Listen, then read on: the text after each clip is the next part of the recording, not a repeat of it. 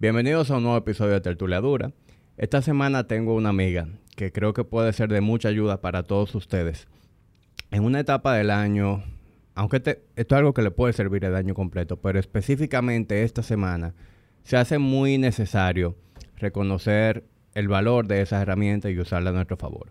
Para eso tengo a Marieli Kellis de El Spa del Autoconocimiento.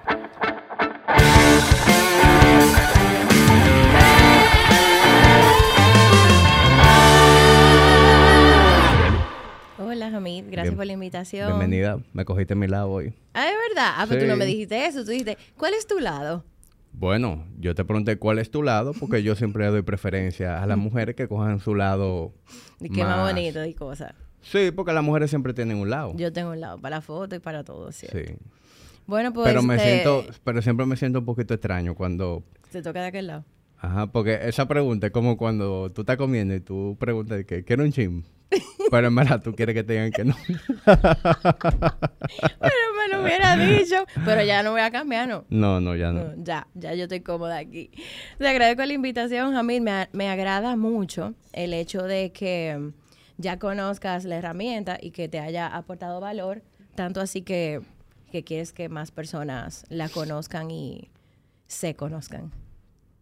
Sí, tú sabes que cuando tú me hablaste, porque tú me hablaste de eso como en junio, En ¿Verdad? julio, en julio, sí. Yo junio, vi. julio. No sé quién yo tuve de invitado que estuvimos hablando por DM y tú me, me dijiste, mira, tú deberías hacer esto. No recuerdo cuál fue el trigger, pero fue por algo específico que tú Mm, me dijiste que... Sus. Ah, A por Sus. sus. Creo que fue el, el episodio con ella que dije, ay, mira, como te escuché hablando y yo puedo reconocer cuando las personas están como en ese camino de, de reflexión, de que se están conociendo, ya yo reconozco fácil. Y entonces ahí yo dije, ay, mira, qué bonito está hablando Hamid, qué bonitas sus reflexiones. Déjame yo decirle, por si él quiere seguir ese camino, versión más con cosas técnicas, digamos. Entonces por eso fue, me acuerdo ahora que tú lo mencionas. Bueno, re- recuerdo que me hablaste en ese momento y, y le di larga. Le, li- le di la, tanta larga. le di tanta larga que tú tuviste que acordármelo de nuevo ahora hace una o dos semanas. Y, y en verdad, para serte sincero, yo lo hice como que déjame ya cumplir con Marieli porque no, no, no quiero tampoco que ella crea que yo soy un charlatán. Y lo hice. Y para mí fue una sorpresa lo, lo profundo que puede ser esa evaluación. Y me, me permitió como que entender alguna cosa de por qué yo las pienso como las pienso y también por qué alguna cosa se me hace más fácil que otra. Tú sabes que ahora que tú me dices eso, no, no vaya a creer que tú eres el primero y el único. La gran mayoría, si no todos, los hombres que han ido donde mí, ese es el mismo speech. Es como, mira, la verdad es que como hay gente que, que me tiene cierta admiración y respeto y dice, bueno, si ella hace esto, bueno, pues deja ver. Pero no di que porque quieren, di que quiero hacerme eso. No, no. Sino, bueno, pero Marieli, yo le tengo cierto respeto, déjame ver de qué se trata la cosa esa. O si era muy amigo mío, es como, bueno, déjame apoyar a Marieli. Pero un apoyo que yo digo, bueno, pero me quiere mucho porque ese tipo de apoyo, como, tú sabes, pagando bastante, como, está bien, gracias, te lo, te lo agradezco. Pero al final, el resultado final de todos es lo mismo que tú me estás diciendo. Se llevan la sorpresa grata que a veces incluso siguen conmigo eh, en la guía de su camino de autoconocimiento que no se acaba en necesariamente una sola sesión. Hay gente que puede hacerlo solo, hay gente que quiere una guía. Ok. Para, para quienes nos ven y, y nos escuchan, eh, ¿de qué trata esa evaluación? Bueno, esta evaluación básicamente acordamos en conjunto, aunque tú llenas una evaluación digital, tuviste, eh, ese resultado no necesariamente es el adecuado para ti, porque al final quien se conoce mejor eres tú mismo. Por eso la importancia de la sesión eh, conmigo, en, en vivo o por Zoom o lo que sea. ¿Qué te dice de evaluación? Eh, te describe, te le pone nombre y apellido a tus comportamientos naturales. Es como yo te estaba explicando de que nacemos derecho o zurdo. No existe tal cosa como nació el niño, ay, yo quiero que él sea zurdo, vamos a No, no. La gente nace o zurdo o derecha. ¿Ok? Entonces esto es lo mismo, es como ver cuáles son esos comportamientos naturales tuyos con los que tú naciste, aunque puedas hacer los contrarios. ¿Qué te dice esto? ¿Qué es lo que te da energía y te la quita? ¿Cómo tú percibes el mundo? Que ahí hay muchísimo conflicto cuando dos personas tienen diferentes formas de recopilar la información, digamos. En base a qué tú tomas tus decisiones, ese otro punto de conflicto. Hay personas que son que a la hora de tomar una decisión son sumamente impersonales y es como lo lógico y ya. Y hay otras personas que todo tiene que ver con la persona. Que el sentido de justicia es diferente para, para una y para la otra.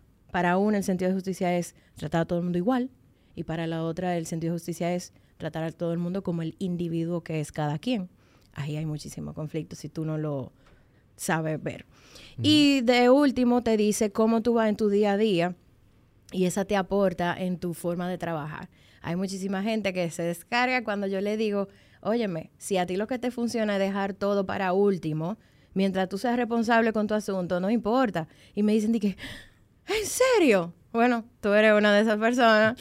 Eh, y yo sí, o sea, si a ti te funciona y tú no fallas con tu gente, con tus compromisos, tus responsabilidades, esa es tu forma, no trate de hacerlo de otra porque eso es lo que te va a causar como estrés y te va a sentir mal de que no lo lograste. Sin necesidad, porque tú estás siendo responsable, tú estás cumpliendo.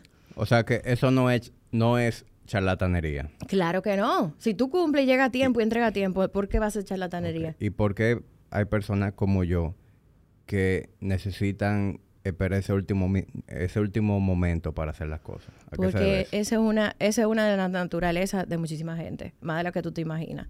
Y sé que diciendo esto, hay mucha gente que se va a sentir identificado conmigo y mucha gente que se va a sentir identificado contigo. Conmigo, ¿quién se va a sentir identificado? A mí me da paz saber lo que yo voy a hacer, a mí me da paz tener un plan, a mí me da paz tener un cierre, me da paz planificar las cosas. Hay personas que eso le causa estrés.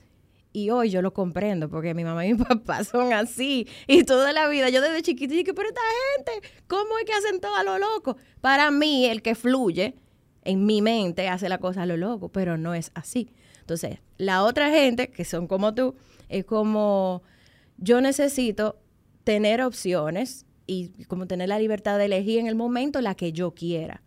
¿Ok? Entonces, si tú tienes eh, un trabajo, tiene un deadline ese trabajo, tú vas a necesitar esa presión para tú tener la energía de ponerte la pila para hacerlo. Y eso es algo natural en ti, punto. A mí no me da eso, a mí eso me causa estrés. Sí. ¿Entiendes? Entonces, eso es algo, algo con lo que nacemos. Es muy interesante porque está la gente como tú y está la gente como yo. Y punto. ¿Me entiendes? Sí, sí, te entiendo. Sin embargo, y, no sé si, si me estoy precipitando, eh, como que tirando esta idea ahora. Eh, tú me dirás si la desarrollamos o, lo hacemos más para adelante. Pero en mi caso, yo en el tiempo me he alejado de ahí, de esa raíz. Es decir, yo me he convertido en una persona muy estructurada, una persona muy metódica. Y yo casi todo lo hago con, con mucho orden. Sin embargo, hay cosas, especialmente el trabajo creativo, que a mí me resulta muy difícil hacerlo con esa planificación. Yo puedo tener, oye, martes, en mi agenda dice, martes en la tarde, trabajar una hora en X proyecto, que es un proyecto creativo. Y probablemente hoy martes me dé mucha dificultad. Y aunque saque el tiempo, avanzo poco.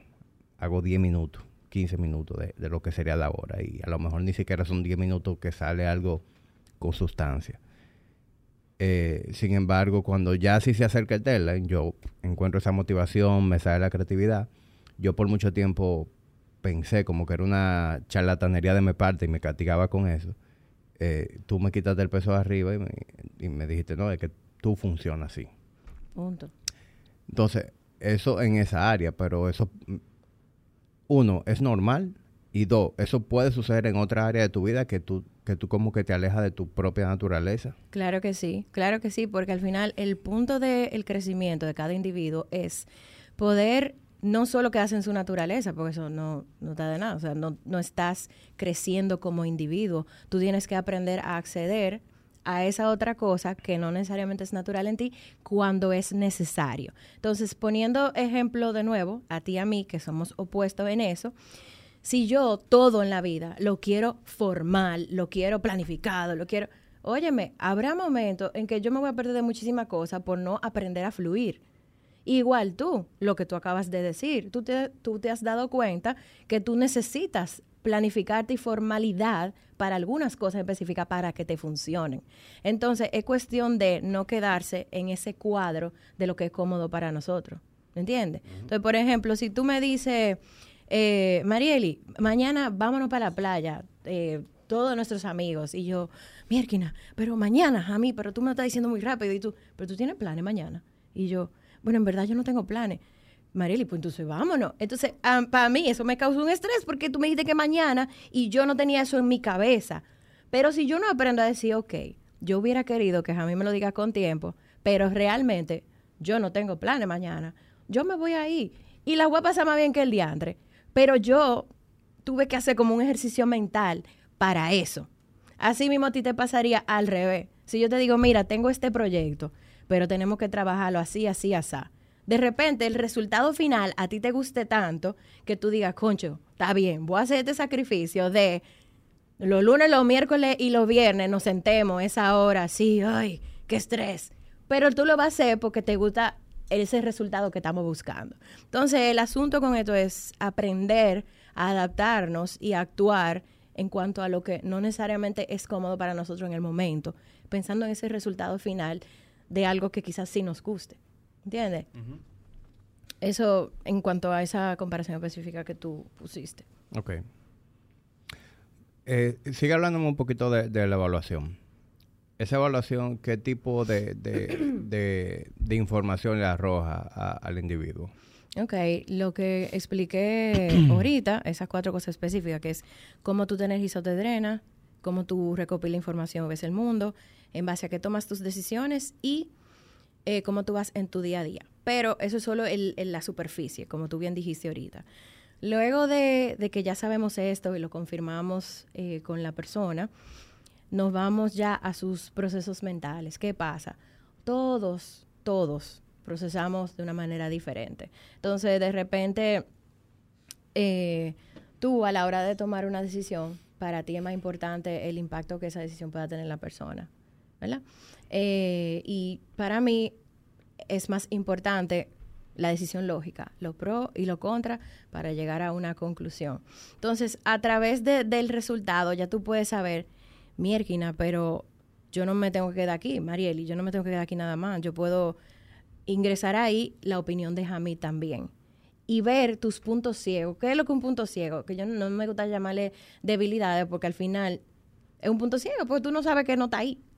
¿Me entiendes? Ahora, cuando tú sabes que está ahí, eso te abre todo un mundo de cosas para tú incluso sentir empatía por la gente que son diferentes que tú. No solo sentir empatía, sino darle apertura a que te complementen, ya sea en una decisión, ya sea en un proyecto, ya sea, qué sé yo, en una opinión. ¿Me entiendes? Entonces, eso te, te, te da una explicación de cómo tú procesas las cosas. Y eso te ayuda infinitamente porque también te dice lo que está en tu subconsciente, que es lo que te gobierna a ti, si tú no lo sabes. ¿Te acuerdas cuál era el tuyo? El tirano, no era. exactamente. Entonces, ahora tú lo sabes y no es que no sea necesario de vez en cuando, pero es como ya tú lo haces con conciencia y no el tirano sale solo a fuá, fuá, fuá, fuá. No, no es eso. Igual yo, el, el aventurero loco, o sea, ya yo sé que ese es mi mi subconsciente, el que me gobierna de vez en cuando, entonces yo digo, ay, espérate, estoy en una fiesta, déjame yo poner atención a ese aventurero loco que puede salir a flote.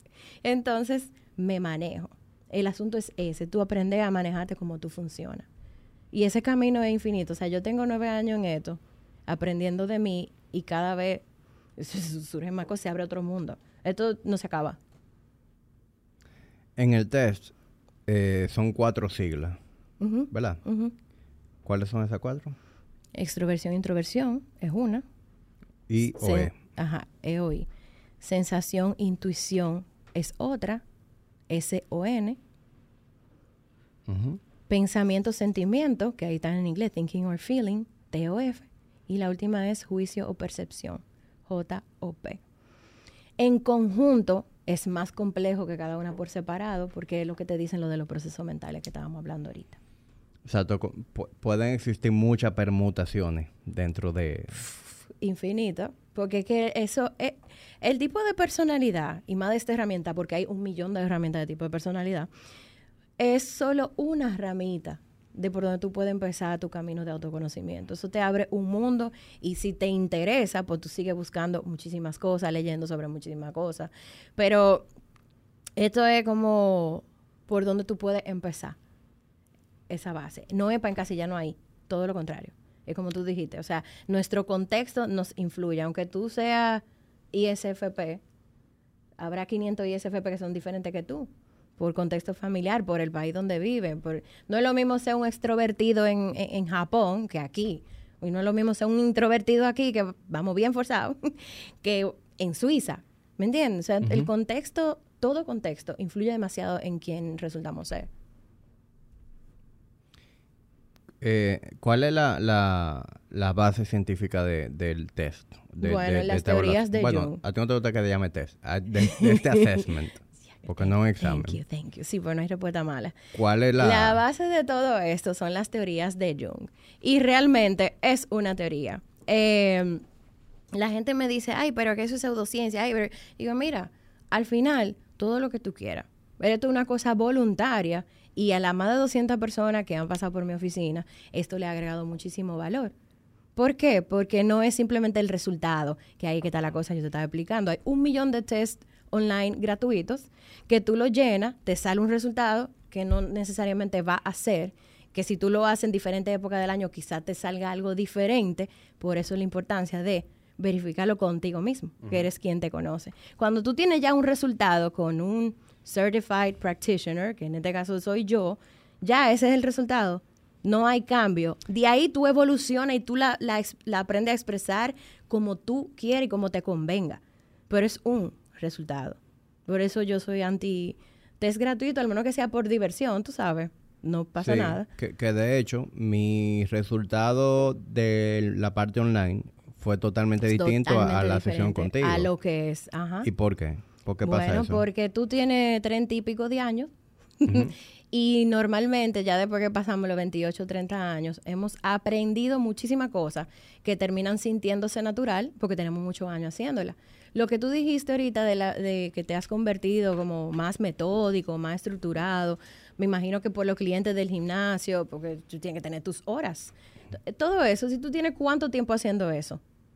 12 años. Eh, entonces, en 12 años, si algo de eso no se siente natural, es como raro.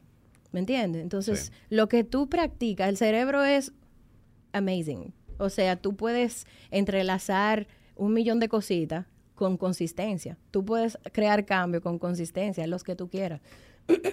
Personas más rápido que otros, dependiendo de cómo te wired tu cerebro, pero es así. Todo el mundo puede eh, hacer que algunas cosas se sientan natural. Y en el caso tuyo, salió la extroversión y, la planificación. Fue que salió como diferente, ¿no? Sí, sí. Y por eso. Tú, te, tú estás rodeado de gente el entero tú tienes que ser como súper sociable con tus clientes. Yo tengo un podcast. Tú tienes un podcast. Entonces tú tienes que planificarte. O sea, eso es obligado. Te, sea natural para ti o no. Entonces, como tienes tanto tiempo haciéndolo. Sí. Y de igual manera, esa parte de la introversión o extroversión, aunque yo siempre me he considerado una persona introvertida, porque yo sí soy consciente de que esto me, me ha. algo que yo Ha sido un músculo que yo he ido desarrollando, el, el sentirme cómodo hablando. Pero esa no es mi naturaleza. Yo no soy así eh, de fábrica. de fábrica, ese es el asunto. Pero fíjate cómo las personas incluso pueden creer lo contrario. Porque tú lo has hecho, tú lo has logrado, tú te desenvuelves bien, tú te comunicas bien, porque todos podemos aprenderlo. Tú puedes aprender lo que tú quieras aprender hasta por conveniencia, por lo que tú quieras, o por lo que es, porque es necesario en el trabajo que tú estás actualmente. Entonces no es esa herramienta la mal utilizan muchas veces para contratar. Es como que tú o sea, esto para reclutar personal no sirve. Claro que no, claro que no. Para cada cosa hay una herramienta. A esa herramienta le tiran muchísimo, pero es porque la mal ¿Tiene haters este tipo de herramientas? claro, muchísimo, muchísimo. Pero es una de las más populares del mundo. Ok. Pero tienes haters, sí. Y, y, y, y los haters de este test, ¿a cuál apuestan? No sé, la verdad. Está interesante la pregunta. Voy a preguntar. Porque tú tienes que tener un partido. El que es hater del, del PLD es PRMista o, o viceversa, o, o qué sé yo. Pero como que si tú estás hating something, tú tienes que creer en algo más. Ujú. Voy a preguntar, ahora que lo dice. Porque yo he hecho muchas evaluaciones de tipo de personalidad y muchas no me dan el resultado con que yo me siento de que esa soy yo. Mm, mm. Pero no significa que no sirvan. Significa que quizás yo tengo que sentarme con alguien que sepa de eso, a que me explique mejor, a que yo le diga, no, es que eso no es así, es asá. Y no sé si tienen la posibilidad de. Hay herramientas que no permiten un cambio en, en, qué sé yo, en el resultado. Esta sí, porque al final lo que importa es lo que, como tú te sientas adecuado. Por eso, ¿por qué no se puede usar para contratar personas? Porque es una herramienta descriptiva, no es eh, predictiva, ¿me entiendes? Yo te describo tu tipo de personalidad, pero yo no puedo predecir si tú vas a ser un irresponsable, si tú vas a ser efectivo, si tú... No, eso yo no lo sé, eso son otra cosa. Y eso se mide con otras herramientas de contratación. Es antiético usar esto eh, para contratar personas. ¿Para qué tú sí lo puedes usar? Tú tienes un equipo ya de trabajo, el equipo entero, hay team building eh, assessments, donde cada quien sabe su tipo de, de, personalidad, entiende cómo contribuye al equipo, entiende cuáles son sus puntos ciegos para poder desarrollarlo. Como, ¿te acuerdas que yo te dije sensación, intuición? Que la gente de naturaleza sensación es más detallada, ¿verdad? Y hace uh -huh. muchas preguntas. Y la gente de, eh, de, naturaleza intuición son más ambigua y más como big picture y más de asumir, digamos. Uh -huh. Entonces eso te ayuda a entender que tú aportas al equipo y que tú podrías desarrollar. Como que, wow, a mí se me van los detalles. Wow, yo no sabía. Por ello pongo más atención o voy donde Jamie y digo, Jamie, ¿qué tú crees aquí? Me falta algo. Entonces, ese team building tú logras mucho mejores resultados cuando entre todos se conocen, cuando entre todos saben cuál es la fortaleza de cada quien y se hace como que tiene un mejor resultado, más productivo, un equipo, por ejemplo. Tú sabes que yo, yo quise. Esto fue la semana pasada y como que de, O sea, cuando fui por donde ti. Y de una vez me interesé en que tuviéramos esta conversación. Uno, porque como que. Tú sabes, la emoción del momento, como quiero hablar de todo en el podcast. Pero dos, porque yo creo que esta es una época en donde la gente le gusta hacer planes. Le gusta hacer, eh, tú sabes, resoluciones de un nuevo año eh, y cada, aunque cada quien puede tener una, una postura distinta a, frente a cómo le entra un año nuevo, es un buen momento para planificarse. Uh -huh. Y yo creo que esto es muy útil a la hora de tu planificarte porque tú puedes ser más realista con las cosas que tú planificas y también reconocer qué te interesa y qué no. Porque a veces hay, hay veces que uno pone cosas que quiera hacer simplemente porque se supone que tú la tienes que hacer, no porque verdaderamente eso sea algo que a ti te, te brinde algún tipo de, de satisfacción real. Entonces, para quienes están viendo esto y quienes están escuchando esto, ¿de qué manera eso que yo hice contigo la semana pasada, yo ahora lo pongo en práctica? Porque me fui de ahí eh, encantado con, con, con, la información que me diste, me diste un, un documento en donde yo ahí puedo verdaderamente reconocer como que cuáles son mi, mi, esos puntos ciegos, cuáles son mis fortalezas, eh, por qué yo pienso algunas cosas como las pienso, pero cómo yo llevo eso a la práctica. Oh, fácil. Primero me encantó como tú, lo que tú dijiste, como de esa resolución de fin de año. Empecemos con lo más importante, en mi opinión, ¿verdad? Las personas eh, que no son naturalmente planificadas, como tú te usas de ejemplo, uh -huh. en el caso tuyo. Si tú haces... Tú me puedes usar de ejemplo todo lo que tú quieras, no te apures. está bien. No puedo usar los dos porque somos casi opuestos. Eso está chévere, que me puedo usar a mí a ti de ejemplo. Eh, si tú vienes y dices, voy a hacer el plan 2023 y haces el plan de que de enero a diciembre, tú vas a gastar un tiempo en balde, mi hermano. Porque tú sabes, tú lo sabes que no es verdad que tú vas a hacer ese plan de enero a diciembre. ¿Por qué? Porque si algo surge en el camino más chévere, tú vas a cambiar el plan. Entonces, las personas que son como tú, naturaleza percepción, lo ideal sería que hagan planes a cortísimo plazo. ¿Me entiendes? Pues tú puedes hacer un plan, pero a corto plazo. Es como, mira, en enero mi meta es tal cosa. Ya, tú tienes ahí 30 días, ¿no entiendes? No tiene 365 días para un plan. Ahora, la persona como yo, sí quizá podemos hacer ese plan del año completo, pero sí siempre es importante dejar espacio para que las cosas no necesariamente salgan como yo quiero y no pasa nada. O sea, simplemente, bueno, no salió como yo quise, ¿qué puedo hacer para volver a, encarrilarme, se dice? Encarrilarme eh, y seguir el plan. Es como tomar y dejar de ambas cosas. Tú entendés que hay que hacer un plan, pero vamos a hacerlo a corto plazo para que sea más realista. Y yo hacer mi plan, pero dándole espacio a que cosas puedan cambiar y a que haya cosas que yo pueda modificar. Eso por un lado. Por otro lado, aprende, porque tú sabes cómo lo que te da energía o te la quita.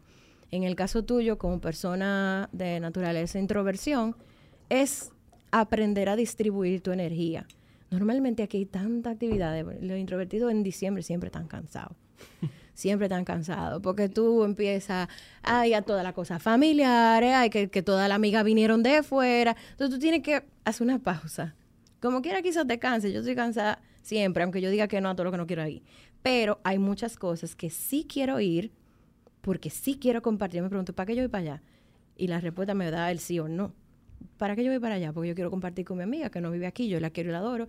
Ok, voy ahí. ¿Tú me entiendes? Tú tienes que distribuir la energía de una forma en que tú no te canses.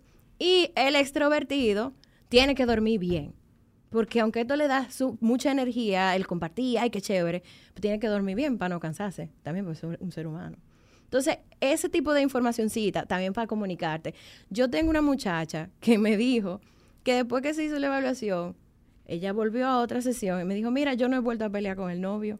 Y yo, oh, ¿y cómo que no? Bueno, porque yo entendí, en esto y en esto nosotros somos opuestos y ya yo pude entender de dónde viene como la opinión o, o, lo que él me dice. Y yo, tú ves, eso es el objetivo de esto. No es tú cambiar al otro, ni es tú volverte otra persona. No, es como ya, por eso es que él me dice esto, por eso es que él nunca quiere salir, porque siempre está cansado. Y yo extrovertida, siempre en la calle.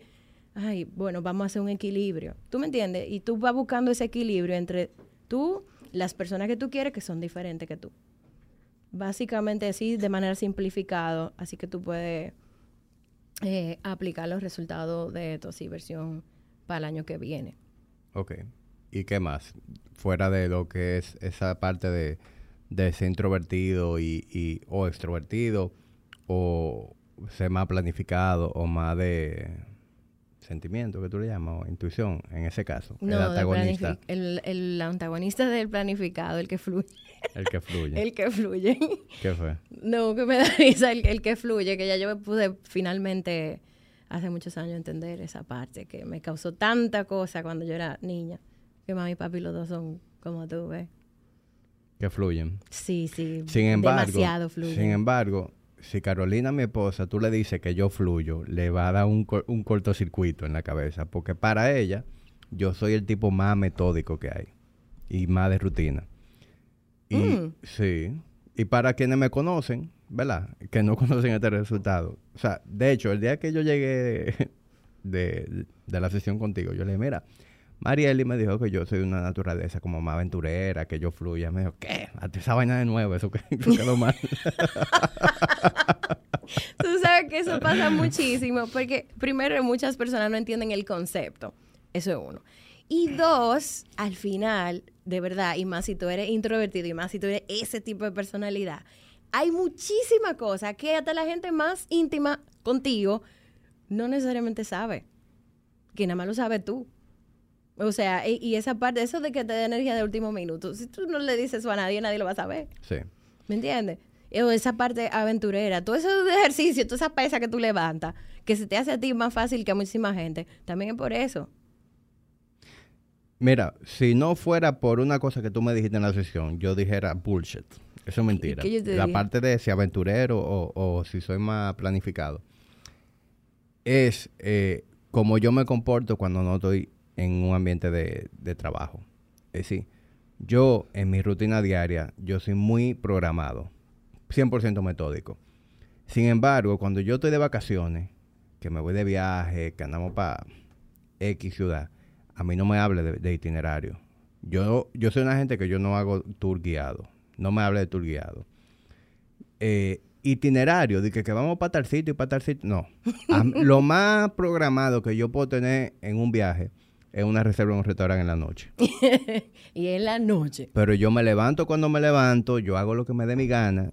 Y por suerte, Carolina, mi esposa, disfruta viajar así también. O sea que los dos disfrutamos de ese mismo esquema cuando viajamos.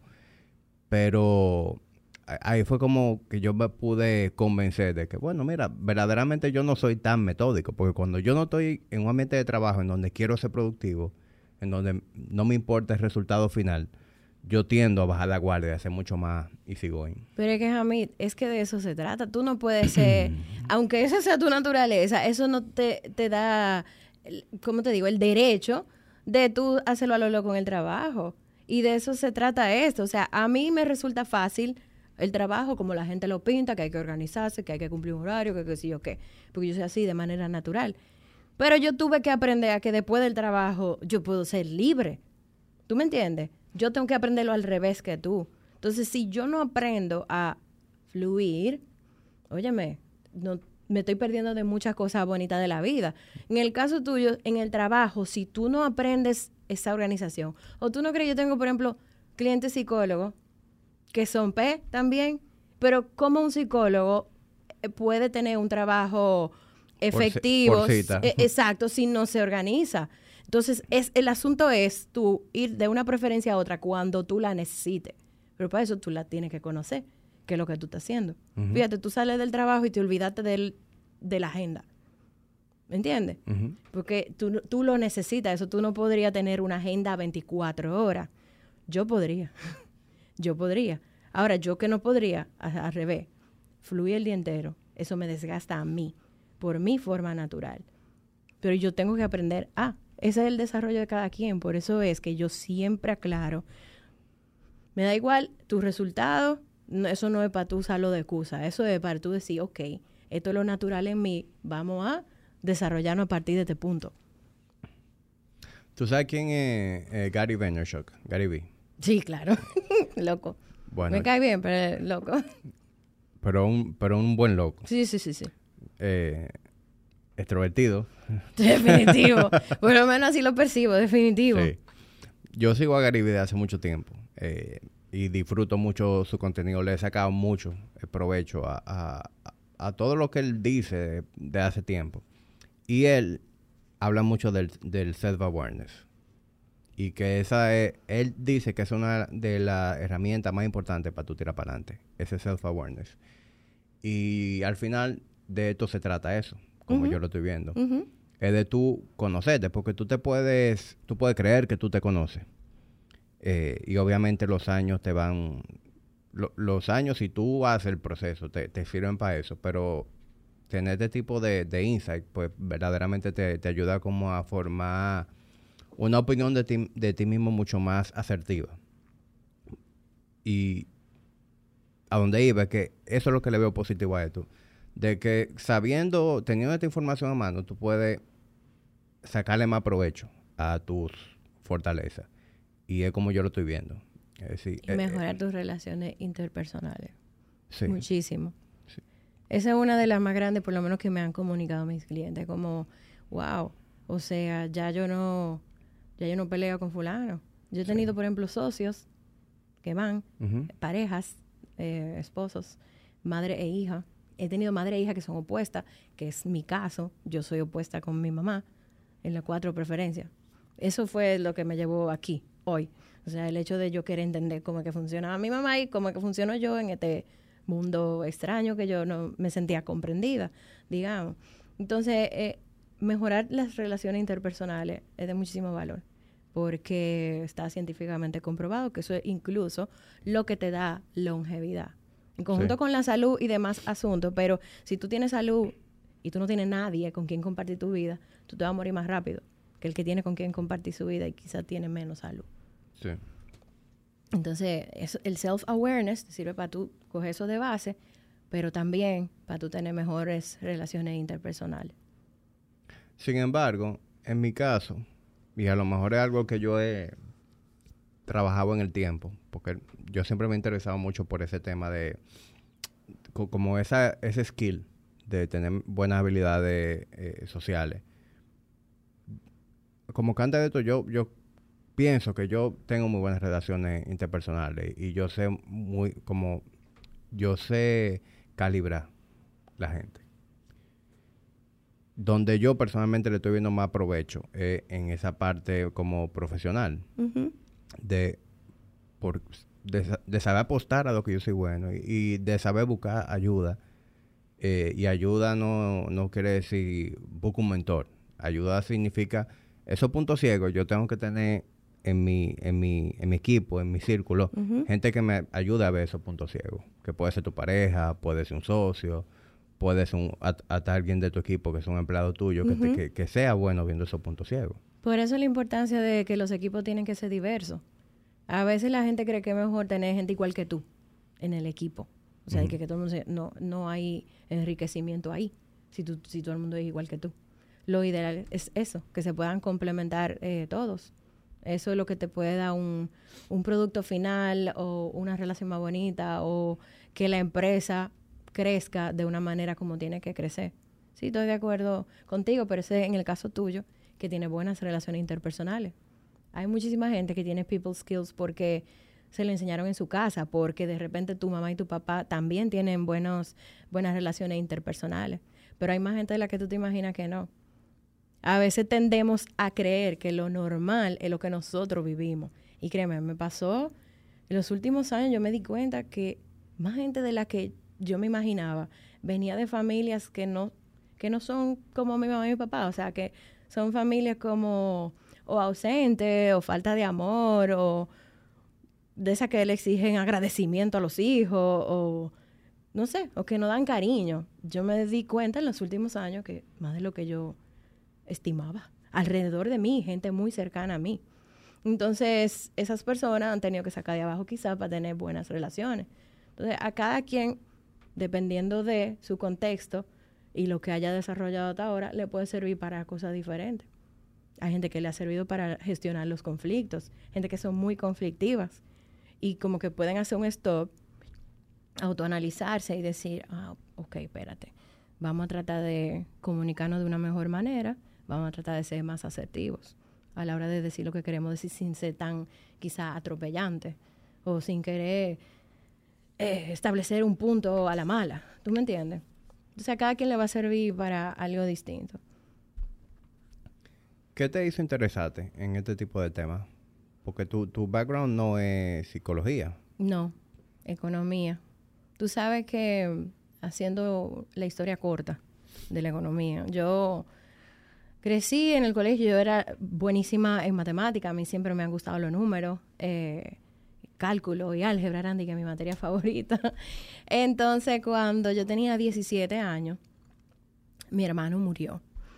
Y cuando mi hermano murió, eh, yo tuve como un choque como con los números, porque yo dije, wow, pero espérate, las estadísticas son personas, porque mi hermano se murió.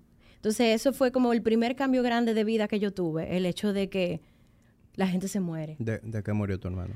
Él tuvo un accidente en un four wheel, tenía 14 años. Yo 17 en cuarto de bachillerato. Entonces, cuando él murió, sin, sin herramienta de nada, o sea, imagínate, qué sé yo, 17 años, yo me refugié entonces en los libros. Yo odiaba literature en el colegio, pero cuando él murió, como para salirme del mundo, yo me refugié en los libros. Y ese mes, yo me leí más de 20 libros en un mes. Y desde entonces, desde los 17 años, ya hace 22 años, que yo soy una lectora así, o sea, a mí me encanta leer y los libros yo siento que me salvaron. Entonces, eso me dio como, ok, no todo en la vida es número. Hay algo que me le falta a la economía para que me apasionara. Y mira, siempre me encantó. Y eso fue lo que estudié. Pero me faltaba eso. Eh, y a lo largo de la vida yo siempre he sido una... Yo trabajo duro. Me guste o no lo que estoy haciendo. Yo trabajo duro. Por eso me gustó el cuadrito de ahí adelante. Porque eso es lo que es. O sea, si usted tiene un trabajo y usted le están pagando, usted tiene dos opciones. O usted hace lo mejor que puede o usted se va. Esa es mi, mi opinión muy personal, Sí. ¿verdad? En esa área nos podemos llevar muy bien tú y yo. Ok, entonces Mm. para mí es así. Yo incluso eh, hace eh, dos o tres años, qué sé yo cuándo fue, me gané empleada del año de donde yo trabajaba, de mil y pico de empleados. Eh, y si bien es cierto, a mí me gustaba mi trabajo, yo sabía que esa no era mi pasión, digamos. Pero yo, yo hago lo que tengo que hacer y punto. Esa es mi forma de ver la vida. Entonces yo digo, no, es que me falta algo. Pues entonces en todo esto de yo sentirme incomprendida, de yo tuve una crisis existencial, cuando yo cumplí 30 años, que yo vi que yo lo único que era era madre, que quizás es erróneo de mi parte, eh, subvaluar ese gran trabajo que yo hice de ser madre a tiempo completo por cinco años, pero eso me atrasó a nivel profesional y eso a mí me dio muy duro, porque a los 30 años yo entendía que debía ser la gran cosa y no fui para mí en ese momento la gran cosa. Hoy en retrospectiva, pues yo lo veo de manera diferente, ¿verdad? Pero ahí empezó hace nueve años, en esa crisis grandísima que tuve.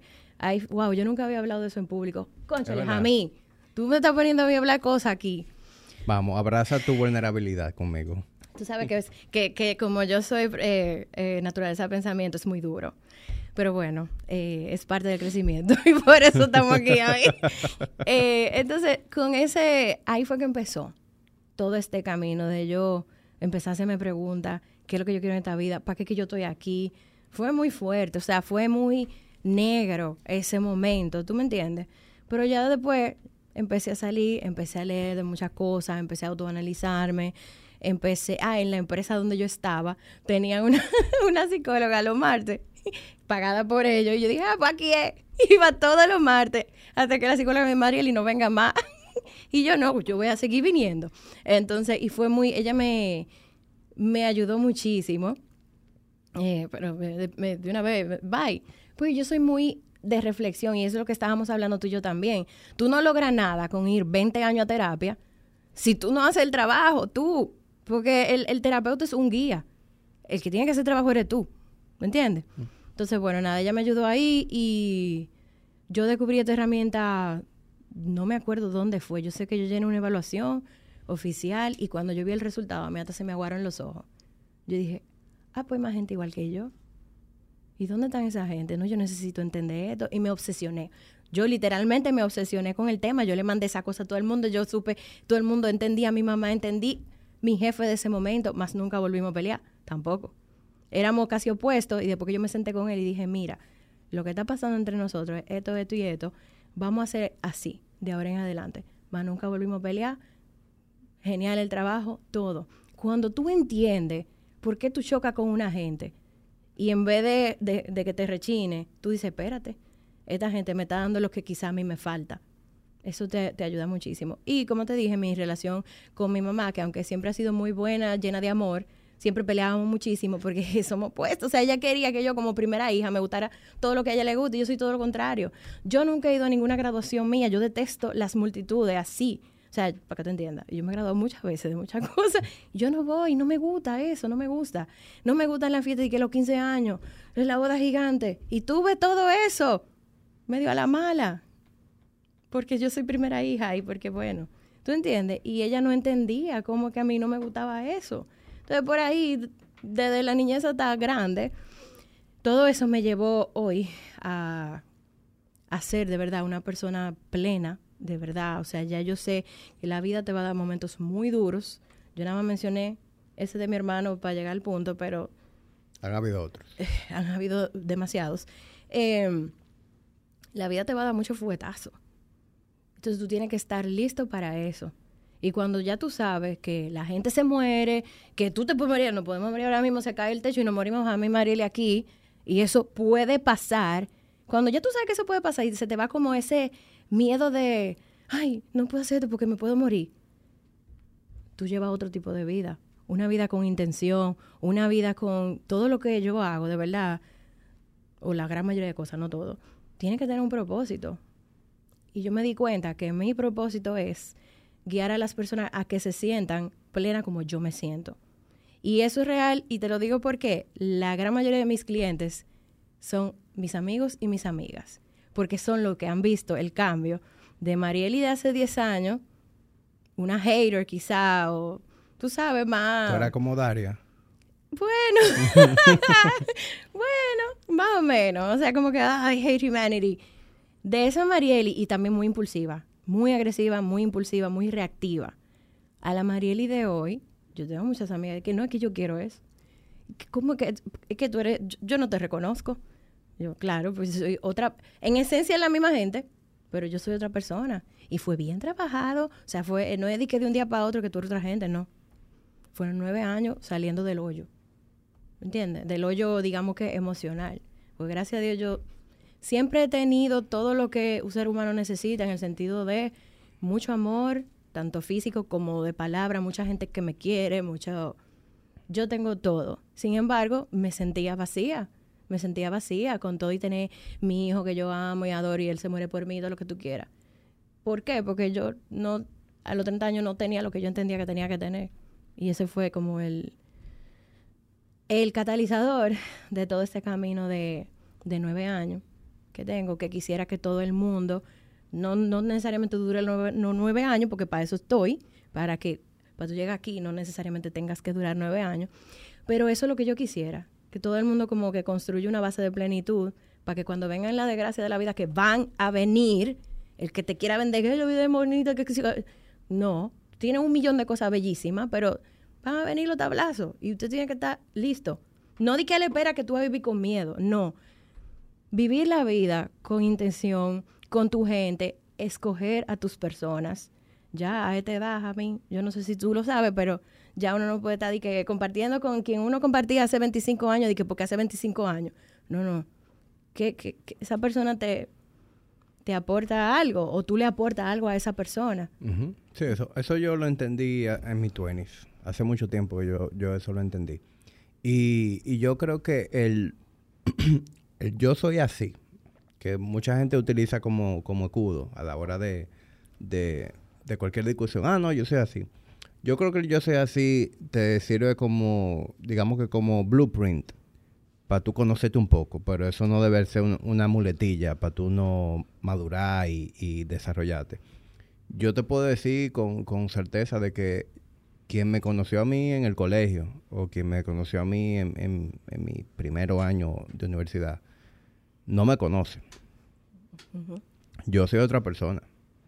Sí, yo puedo tener la misma naturaleza y, bueno, yo siempre he sido un tipo muy relajado, yo siempre he sido un tipo muy cuerdero, como esas características que son muy mías pero yo no soy para nada la persona que yo era en aquel entonces. Y eso fue algo que yo trabajé de manera intencional, porque yo reconocí que yo no quería ser así. ¿Entiendes? Yo, yo quería ser una yo tenía como este ídolo de lo que yo quería hacer. Y he trabajado para eso.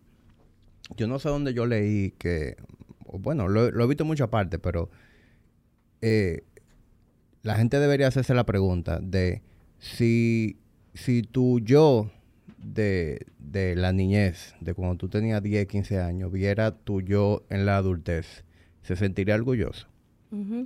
Y yo estoy, te puedo decir con toda la seguridad del mundo, que el Jamí de 10 años estaría más que orgulloso del Jamí de 35. O sea, yo me he convertido en mucho más de lo que yo quería hacer. Pero eso fue, yo me trabajé, yo me he fajado para eso. Eso no fue de que, ay, espontáneamente, que, no, literalmente yo me he fajado tengo, desde que tengo uso de razón, eh, atacando y, mejorando las cosas que, me molesta que sean como son. Tú sabes que, y tú que tienes una niña, por ejemplo, yo que tengo a mi niño, quien tiene hijos, es como una presión doble que tú deberías de tener. Porque quien no tiene hijos tiene que tener la presión también, ojo. Pero cuando tú tienes tus hijos, que tú quieres enseñarle algo, a tus hijos tú no le enseñas algo diciéndoselo. ellos viéndolo en ti. Entonces, tú tienes que actuar para que tu, tu yo de 10 años se sienta orgulloso y tus hijos también se sientan orgullosos de ti y que tú veas, conchole, yo quisiera que María José, ¿verdad? Sí. Yo quisiera que, que María José siga un camino bien parecido al mío en el sentido de que, ay, que siempre eh, autorreflexione, que logre todo lo que quiera lograr. Y tú tienes que actuar en cuanto a eso también, quienes tienen hijos. ¿Tú me entiendes? Yo no puedo decirle a Carlos Miguel, Y porque la gente tiene que ser así, así, así. Y él está viendo que yo soy todo lo contrario. La gente tiene que terminar lo que empieza. Ajá, pero y ella yo no que termino todo tú lo abandonas. Exactamente. Entonces va a decir, pero ¿y qué incoherente, mami? Entonces, eso también tenemos que pensarlo. Es como eh, pensar en nosotros, lo que queremos lograr, y tú tienes que ser tu propia competencia, más nadie. ¿no? Eso, esto es lo que yo quiero y vamos a trabajar para esto. Y también pensar en el legado que tú quieres dejar en tus hijos, que no tiene que ser una empresa para que ellos la continúen porque usted no sabe lo que quiere hacer su muchacho. Es, es más interno el, el legado que tú debes de dejar, según Claro. yo. Claro. Cambiando un chingo el tema.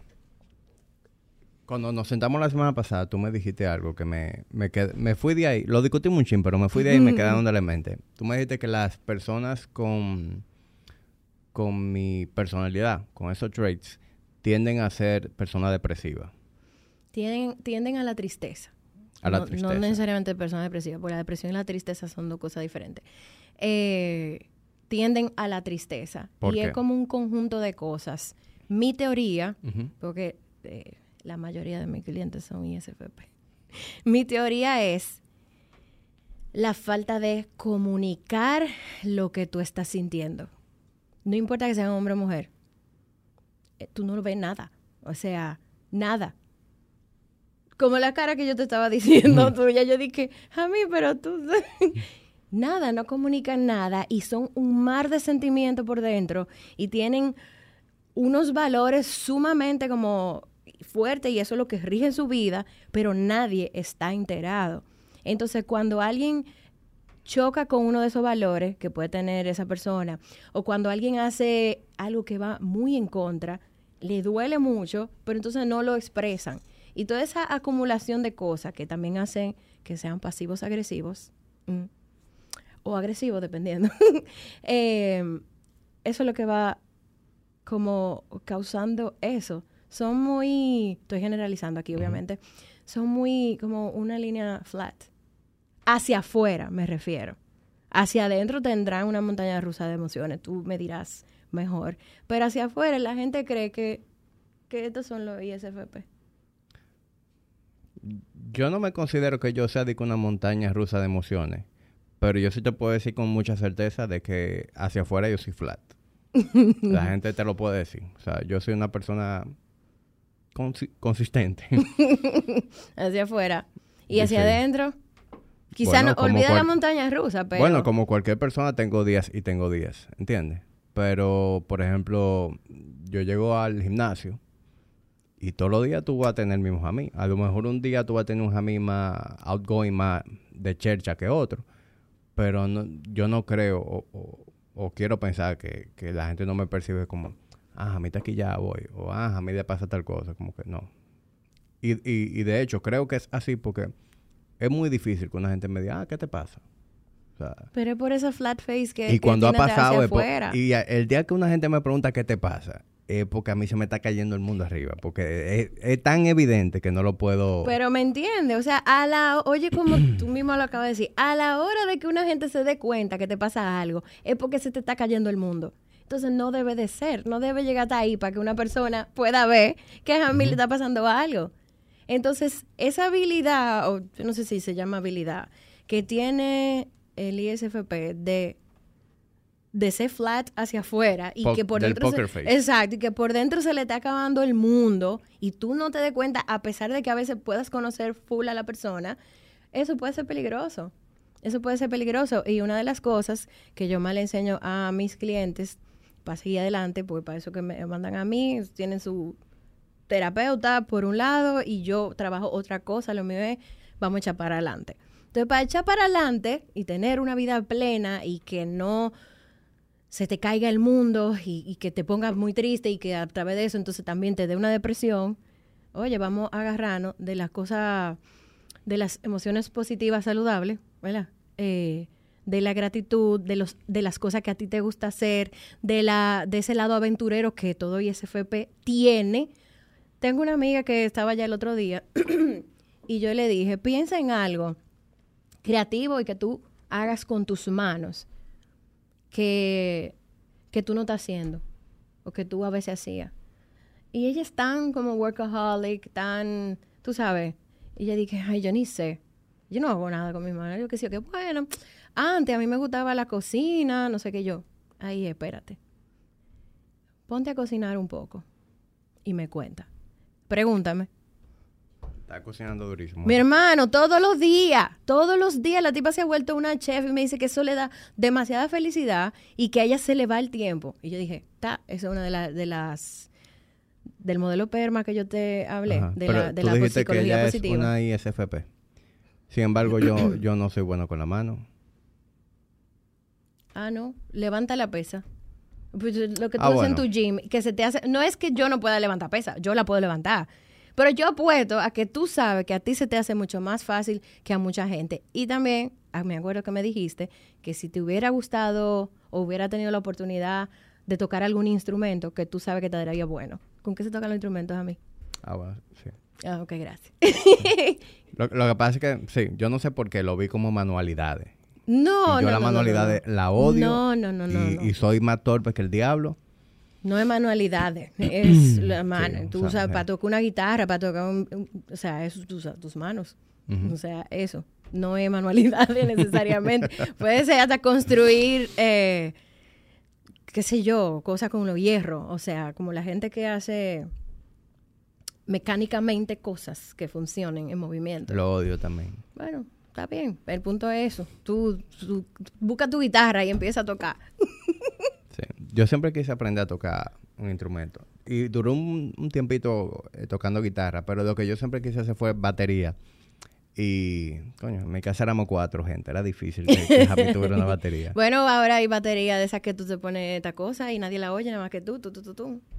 No, yo quiero hacer bulla. Ah, pero, bueno. pero como ya yo soy un hombre adulto, yo puedo comprarme mi batería de cebulla y Ah, el que pues no le guste que entonces no ya, me escuche. Pues ahí está. Sí, me voy a regalar eso. Nunca es tarde y eso da felicidad. Mira, eso es emociones positivas, eso es eh, engagement, es decir, que cuando tú estás aprendiendo a tocar, te reta, pero no te reta de que al nivel que tú te frustres, porque ya tú vas a hacerlo poco a poco. Y eso es lo que te va haciendo como sentirte bien. Y eso es lo que te va alejando de esos momentos que te jalan, porque la vida tiene muchas cosas. Entonces, eso es lo que hay que buscar. y no es alejarte de- del, del dolor. Ese no es el punto. Yo soy muy pro que tú sientas lo que sea que tú tengas que sentir y pases tus duelos. Si tú lo bloqueas o lo guardas en una gaveta, olvídate que ellos van a salir a flote. Eso es seguro.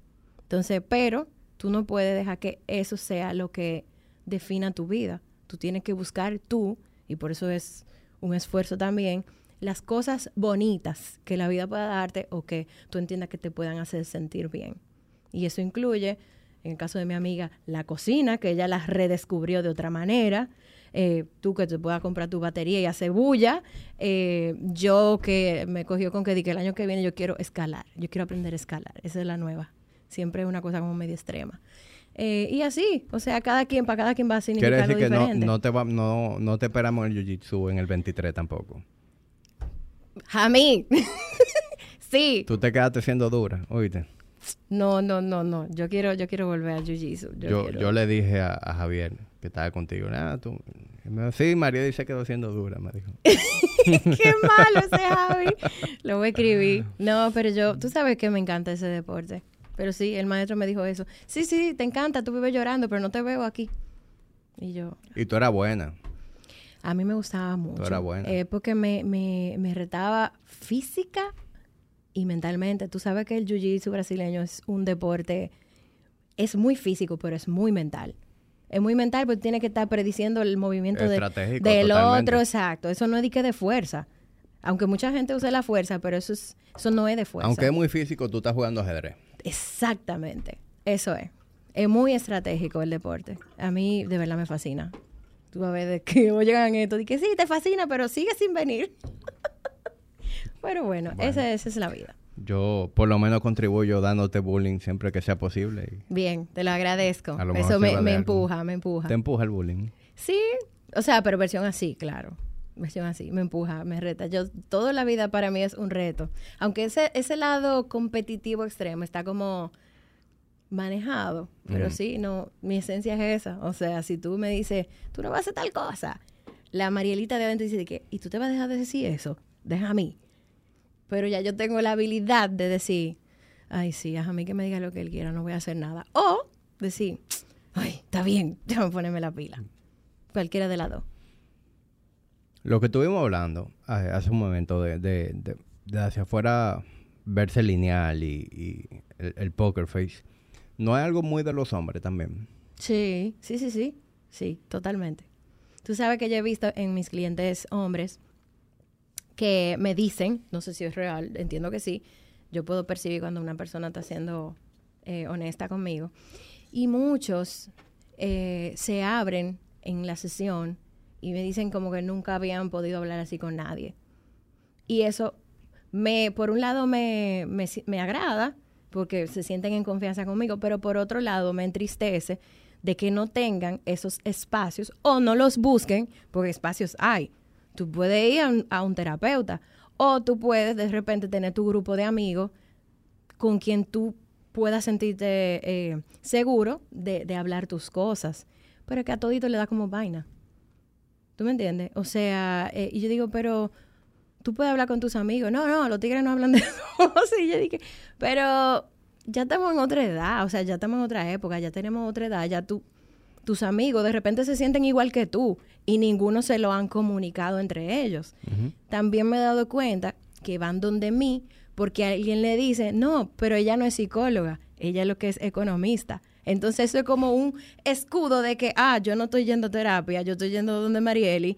Y yo como que, Tiandre, ¿cómo funciona la mente de la persona? Y me agrada el hecho de que, aunque sea, puedan iniciar por ahí. Tengo hombres que han iniciado conmigo y me dicen, ¿qué, terapeuta tú me recomiendas? Y eso me agrada muchísimo, porque digo, concho, le fue una puerta para que traten lo que sea que tengan que tratar y yo les recomiendo el quien sea de terapeuta que tengo alrededor de mí, que son muchas, muchos, y pueden empezar ese camino de sanación que necesitan. ¿Tú me entiendes? Pero no es tan fácil, aún hoy, no es tan fácil. Y eso me da mucha pena, la verdad que el hombre no se sienta que todavía puede mostrarse vulnerable libremente. ¿Qué tú piensas con tus amigos alrededor de ti? Los hombres no tendemos a ser tan abiertos realmente con, ese tipo de temas. Yo sí te puedo decir que yo tengo amigos cercanos que en momentos en donde se han sentido que tienen que desahogarse con alguien, lo hacen conmigo. Y, lo mismo hago yo. Es decir, yo tengo, aunque son muy pocos, aunque yo tengo muchos amigos, son muy pocos en quienes yo, con quienes yo me siento como que en esa confianza de abrirme. Pero en momentos en donde yo he necesitado que alguien me escuche o la opinión de alguien más, yo he recurrido a esos amigos. Y con yo, yo, yo, soy, yo soy abierto a, a, eso. Es decir, yo no soy el, ese, yo no ando con este macho man de ah, yo no tengo problemas, yo no tengo que hablar con nadie, sino que yo, yo reconozco cuando estoy en una situación en donde necesito por lo menos decir lo, que está en mi cabeza y, y desahogarme, eh, tener la opinión de alguien más. Y yo no sé si, si te lo comenté la semana pasada, pero por ejemplo, yo nunca he ido a, una terapia, yo nunca he ido a un psicólogo.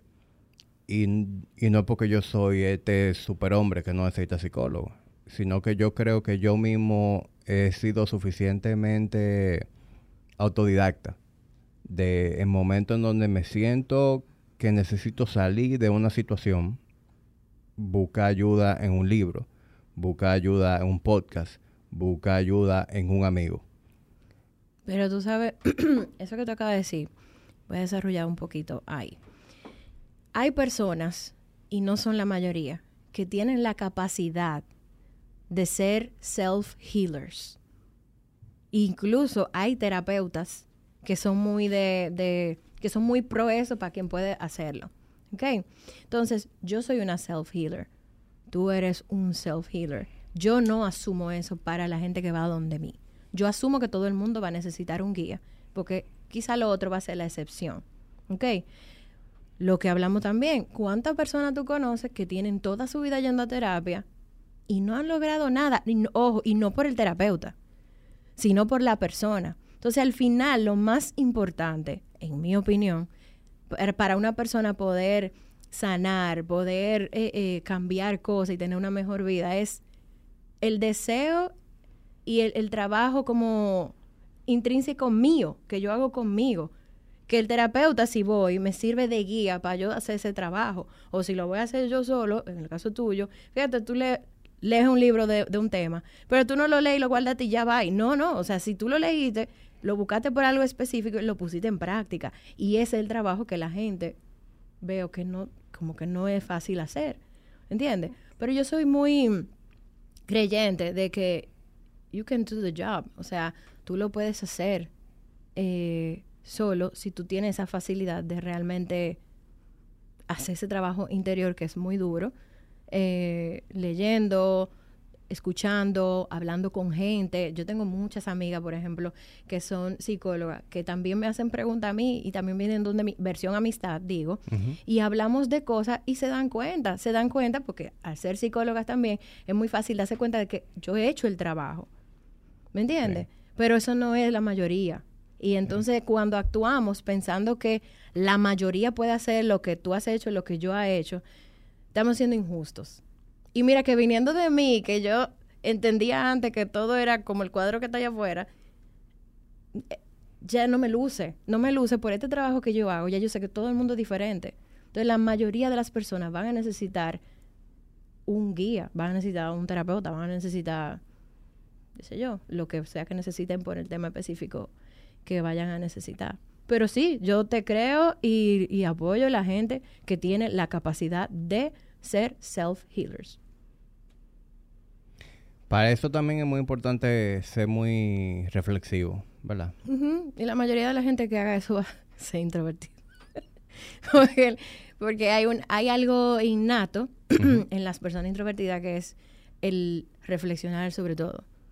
Tú ves que las personas extrovertidas normalmente en la conversación interrumpen mucho, pero no es por mal, o sea, no es como, ellos no lo ven como una falta de respeto, ellos ven como que, se, que están engaging en el tema, como están contribuyendo al tema y que sé qué. Y les falta esa escucha activa que la persona introvertida, quizá de manera innata, tiene más desarrollada. No es que no tenga la capacidad, simplemente, quizá un poco más complejo para la persona extrovertida, sentarse y hacer esa reflexión de que porque sí. Como quizá te surja a ti, o quizá me surge a mí. ¿Entiendes? Tú me dijiste algo eh, que quiero que, que, en el momento no te lo dije, porque el momento era este. yo, eso lo voy a atacar en el podcast. Y es que tú me dijiste que tú te consideras una activista de los hombres. Ah, sí. Háblame de eso. Ay, no me odien. bueno, no, mis amigas lo saben y ellas son las que me importan, en verdad. Eh, yo soy activista de los hombres. Eh, ¿Por qué? Porque entiendo que nosotras las mujeres, yo incluida, ojo, o sea, yo no nací pensando lo que estoy pensando hoy en día, no consideramos muchísimas cosas que hacen los hombres que nosotras no hacemos o no queremos hacer. ¿Me entiendes? Eso por un lado. Por otro lado, las estadísticas que nos dicen que la mayoría de la gente que se suicidan son hombres, que la mayoría de la gente homeless son hombres, y la mayoría estoy hablando no 51%, estoy hablando de gran mayorías, ¿ok? Eh, que la mayoría de los homeless, que la mayoría de la gente que se suicida, que y yo dije, pero entonces, ¿dónde están las personas que están ayudando a esa gente? ¿Tú me entiendes? ¿Dónde están las personas que le dónde están las parejas, las esposas que le están dando apertura a que su marido venga y se desahoguen y diga, mira, me está yendo mal en el trabajo y que tú no le digas, bueno, tú tienes que producir porque yo no estoy trabajando. ¿Tú me entiendes? Entonces yo digo que hay que ser coherente y a veces nosotras no lo somos, no porque no podamos serlo, porque no, o sea, sino porque hay mucho punto ciego, hay muchas cosas que dejamos de ver. Y yo adopté una forma de pensar que me ayuda muchísimo para esos bias que hay con los hombres y con nosotras mismas. Y es que cada vez que sucede una situación que yo digo, diache, qué desgraciado, yo la pongo al revés. La, a la mujer haciéndolo, a ver qué tanto me cambia eso mi pensar. Y en la gran mayoría de veces son dos cosas muy diferentes en cuanto a percepción. yo te hablé de una, una cuenta que se llama de Hot Dudes Reading. Mujeres que le tiran fotos a hombres leyendo en el metro, hombres que, que están buenos, que, que están leyendo. Y ya se la cuenta. Entonces mis amigas mandan eso en los chats, por ejemplo. Y yo dije, señores, y siempre me gusta eso, señores, ¿ustedes se imaginan que eso fuera al revés? ¿Ustedes se imaginan que un hombre o los hombres hagan una cuenta de que Hot Chicks Hot Reading. Chicks Reading y que tiren fotos así a mujeres que no saben que se le están tirando fotos, leyendo, que están buenas en, en el metro y la cosa. ¿Cómo sería? Entonces, ay, yo no lo había pensado. Y eso es lo que a mí me gusta de mis amigas. Aunque seamos diferentes, aunque tengamos opiniones diferentes, esa apertura a tú escuchar un punto de vista diferente o a tú reflexionar sobre algo, es lo que hace que seamos amigas. Porque yo de verdad, con una gente que ni siquiera considera lo que tú puedes decir, que de una vez saque las uñas, yo en verdad no, yo no podría tener quizá una amistad así con alguien. Hombre o mujer, no importa. Entonces yo hago eso. Yo cambio de, de género como para ver cómo me resulta y eso me ha quitado muchísimos eh, biases, muchísimas parcializaciones en cuanto a cosas que yo veía mal o bien en los hombres y las mujeres. O estas cosas que están pasando, las mujeres destrozándole los carros a los tigres. Tú has visto toda esa cosa. Y no pasa nada. Diga, ay, no, que tienen problemas mentales. Entonces, ¿por qué el hombre que hace eso es malo? Y no tiene problemas mentales. Si tiene problemas mentales también. Está malo para los dos. Si usted va a meter preso al tigre, a ella también hay que meterla presa. No sé si tú me entiendes. Entonces, Claro. no queremos, no queremos verlo así. Entonces, si tú no lo ves así, ya de por sí tú te estás poniendo como el sexo débil. Porque, ¿por qué entonces a ti no te pueden meter presa? ¿Qué, qué- qué? ¿Tú eres menos? Somos seres humanos toditos. No nos tienen que regir por las mismas leyes. Si yo te destrozo tu propiedad privada, yo tengo que ir presa. ¿Sí o no? Claro. Y si yo tengo problema mental y por eso no me van a meter presa, entonces si tú a mí destruyes mi propiedad privada, tienes que, que decir lo mismo de ti. No, y, y de una vez se justifica. Es decir, tú ves a una mujer ahí abajo dándole batazo al carro de un tigre y de una vez tú lo que decir, diablo, ese tipo seguro le pegó los cuernos, ese tipo hay que ver qué es lo que le hizo a ella, que ella le está desbaratando el carro con un bate. Si tú lo Sin cambias- embargo, si fuera al revés, no, pero ese tipo, si él le está dando el carro seguro de da a ella también. Claro, eso, ese, ese es el análisis que tú haces una vez. Si él le está dando el carro, seguro él le está dando a, él le da a ella también. Él no le está dando a ella porque ella no está ahí. Sí. Hay, hay muchos temas, hay muchos temas con cómo se percibe la, la palabra masculinidad. Entonces, las mujeres tenemos muchos activistas, o sea, yo, y yo soy a favor de que siempre, sí, mismo derecho para todo el mundo, muy bien, pero no- los hombres no tienen. Entonces, ¿qué pasa? Yo tengo demasiados hombres maravillosos a mi alrededor. Entonces yo digo, pero es que no, yo no quiero esa vida para mi hijo, yo no quiero esa vida para mi papá, yo no quiero esa vida para mis amigos. ¿Tú me entiendes? Entonces, para mis cuñados. Entonces yo tengo demasiados hombres maravillosos a mi alrededor eh, como para no abogar por ellos. Entonces, por eso yo... Gracias, necesitamos más gente como tú. Sí, esto me va a costar mucho, yo sé. Pero bueno, eh, también es, es necesario porque ¿Por si al qué? final... ¿Qué- ¿Con qué tipo de reacciones tú te encuentras cuando tú dices que eso? hoy mi, que yo no me doy cuenta, que yo soy una oprimida y yo no me doy cuenta. Que yo no- y por eso yo hablo así, porque yo estoy ta- tan sistémico en mí la opresión que yo no me estoy De- dando la cuenta. de- opresión del patriarcado. de- de- o sea, entonces yo como, mira, esos son temas tan, tan sensibles que yo en verdad nunca lo- los toco. Pero sí es necesario, era necesario decirlo, esto. Yo abogo porque, porque los hombres tengan un mayor apoyo que no tienen en muchísimas cosas, incluye, incluida ahí, y la más importante, la salud mental. Como eso que te digo, o sea, ¿por qué la gran mayoría de los hombres son los que se suicidan? Señores, tenemos que pensar de dónde viene eso, cuál es la presión que el mismo patriarcado, como le quieran poner, tiene sobre los hombres. Tú tienes que ser un proveedor, quiera tú o no, sí o no. Sí. Por lo menos eso es lo que está en tu, en tu psiquis, como se llame. Eso es lo que está ahí, eso es lo que te ha enseñado. Entonces, así como... No, y es lo que se espera de mí. Exacto. es lo- y implícitamente. O sea, quizás Carolina no te va a decir, mira, tú tienes que producir y traer los cuartos a esta casa. Pero eso queda claro, quizás, en la mente tuya y en la mente de ella, aunque no estén conscientes ninguno de los dos, digamos. Sí. Esta mañana justamente yo vi un clip de... se me va a acordar el nombre ahorita. Una, una, una mujer que sigo en Instagram. Que decía de lo que es la naturaleza del hombre y la mujer. Por ejemplo, eh, es muy normal que la mujer se incline hacia cosas de orden. Por ejemplo, en una casa es mucho más fácil que sea una mujer quien diga, vamos a limpiar esta habitación, vamos a recoger este reguero finalmente, mira, vamos a hacer esto en este closet. Eh, oye, esto está sucio, déjame desempolvar esto. Y es más común que un hombre se sienta en la responsabilidad de, aquí hace falta dinero, déjame que yo voy a hacer para ahorrar aquí, para ganar un dinero allí. Y eso no se puede ver como un asunto de, de que el hombre no puede recoger o que la mujer no puede ganar dólares. o sea, los dos pueden hacer las dos cosas. Pero hay que reconocer que tienen una tendencia natural ah. de gravitar hacia una cosa o la otra. Y ojo, esa es la mayoría, tal cual como, como tú lo dices. Pero no está mal si sucede al revés. Yo tengo unas amigas que vienen de un hogar que la que la que trabajaba así, con horario full, traía quizá más el dinero, era la madre y el papá se quedaba en la casa y era quien le hacía el desayuno, que no sé cuánto. Y funcionó así por la, eh, por ejemplo, la profesión de él, que es músico. Entonces ella, ¿no? Ella estudió, qué sé yo, administración, no sé qué fue lo que estudió. En ese caso, así era que funcionaba. Y, el, el asunto es que tampoco está mal. Pero tú no lo puedes ver como que si tú sigues tu naturaleza, está mal. Pero ahora mismo, como mujer, si tú decides quedarte en casa, tú sabes que te juzgan.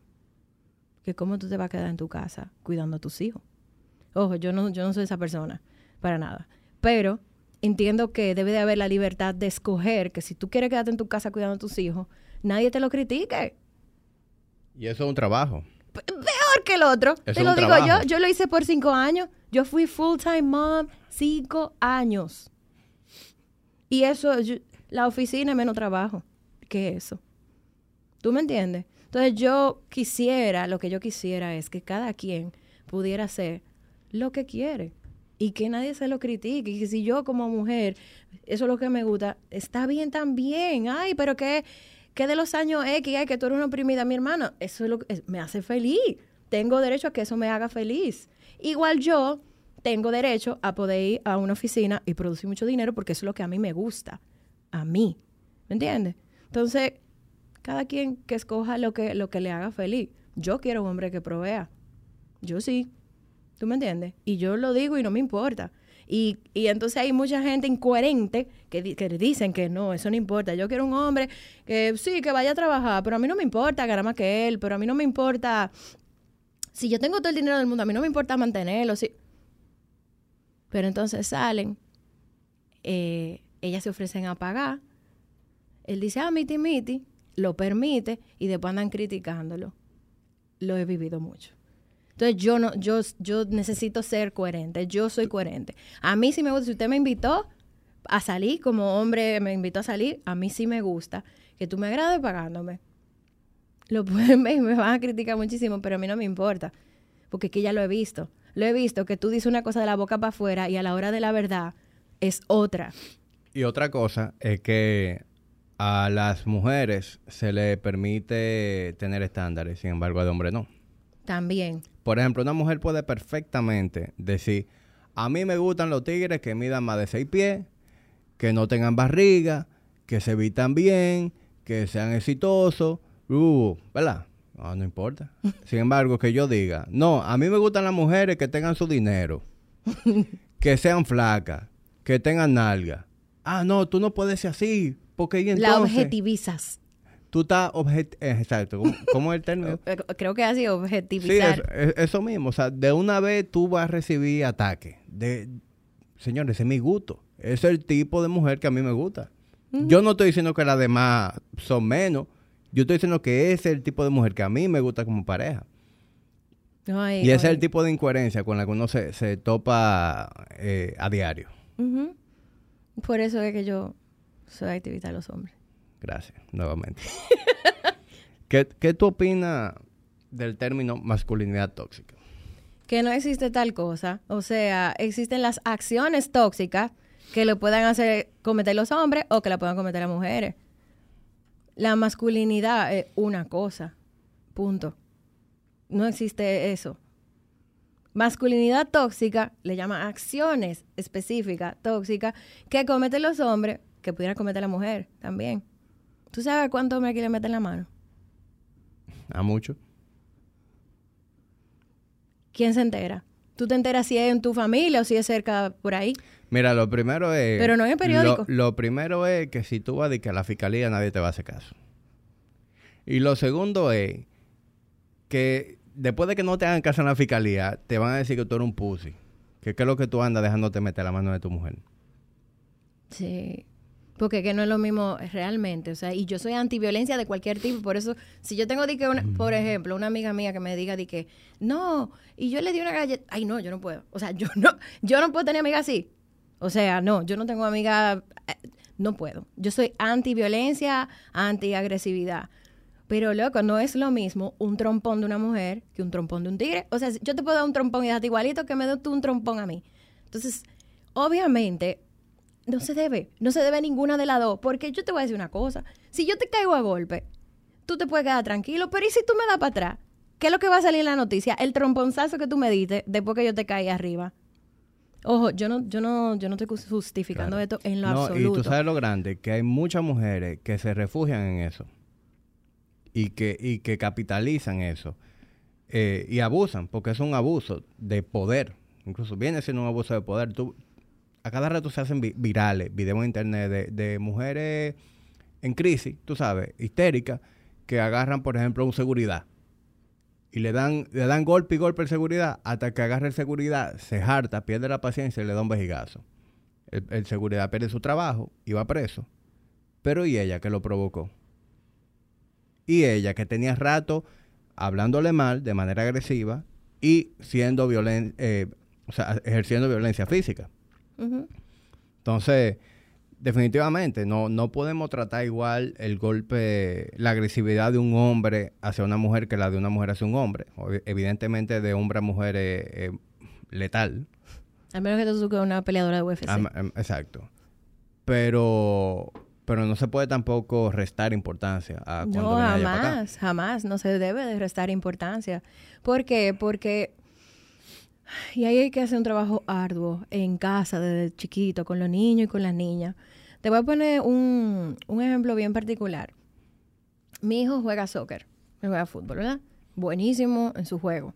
Él tenía una, una copa, qué sé yo, intercolegial, whatever. Y había un equipo que tenía una niña, pero la niña era la madura del, del equipo y era la goleadora y toda la cosa. Entonces, mi hijo, que lo que quiere es ganar, me dice en una, y este juego que lo vamos a ganar y no sé qué, yo le voy a hacer cuerpo a fulanita. Y yo, claro, claro que no, muchacho, ¿cómo tú vas a hacer eso? Pero eso fue mi, mi, mi reacción visceral, ¿verdad? Porque él es niño y ella es niña. Sin embargo, él, que yo he tratado de criarlo como todos son iguales y todos pueden hacer la misma cosa, él dijo, pero mami, eso no es una falta. Hacer cuerpo no es una falta. Yo volví como en sí, dije, ah, ok. Yo pensé que eso era una falta, pero mentira. Yo estoy hablando porque él dijo que le iba a hacer cuerpo a una niña. ¿Me entendiste? Sí. Se, se desconectó esta cosa. Hola. No, pero ya ahí.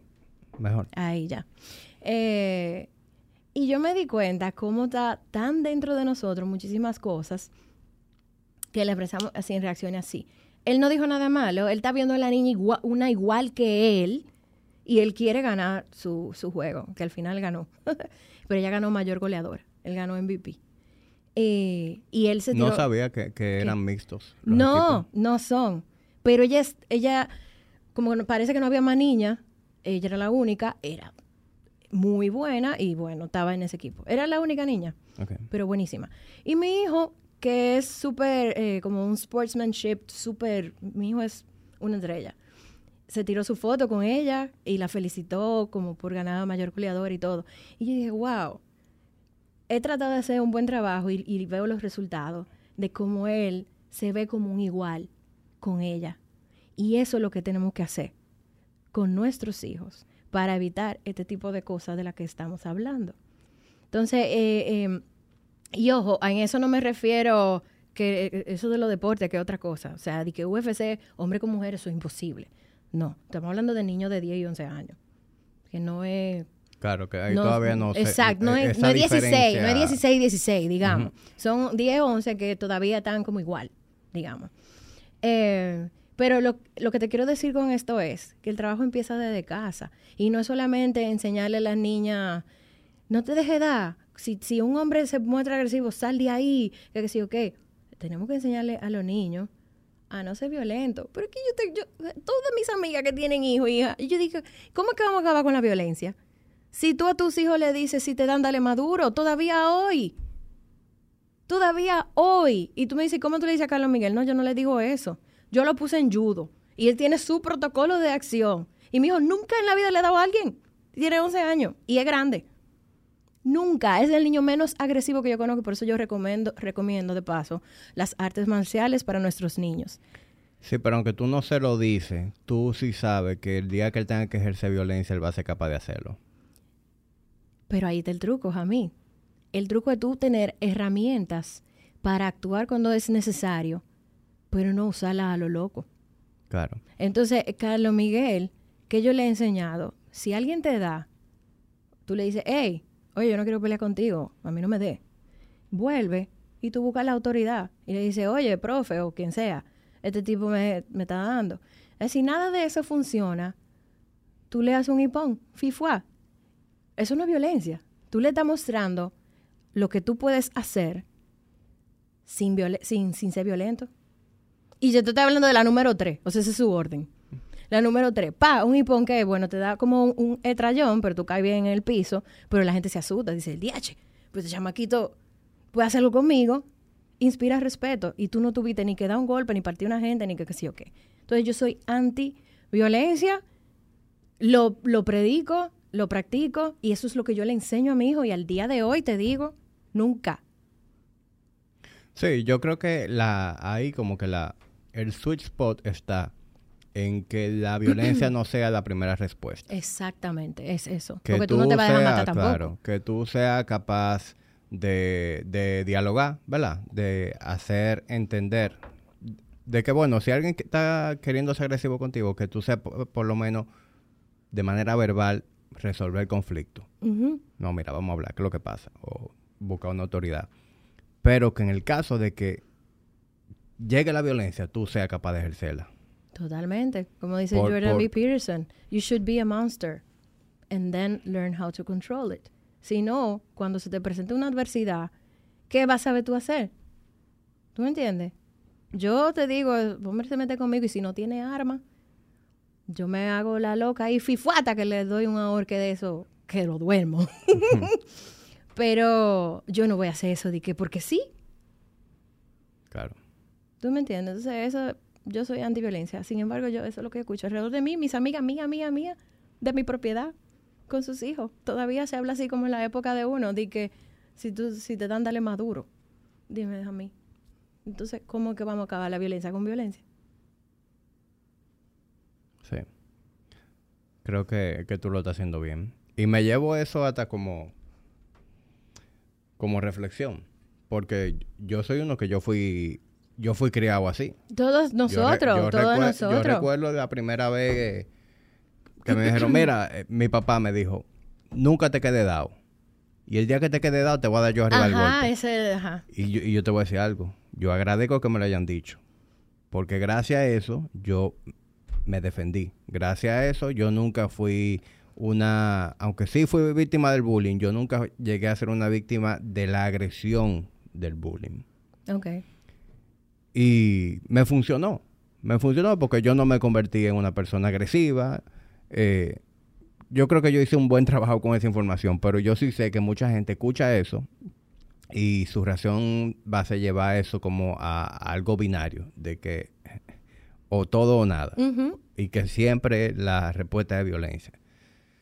Y, creo que eso, eso que tú dices es como el, el punto medio perfecto de tener un protocolo de ¿Cómo fue que tú le llamas? ¿Cuál fue el término que tú utilizaste? Un protocolo de acción cuando ocurra, cuando alguien le, le, le dé, o sea, cuando haya violencia, digamos.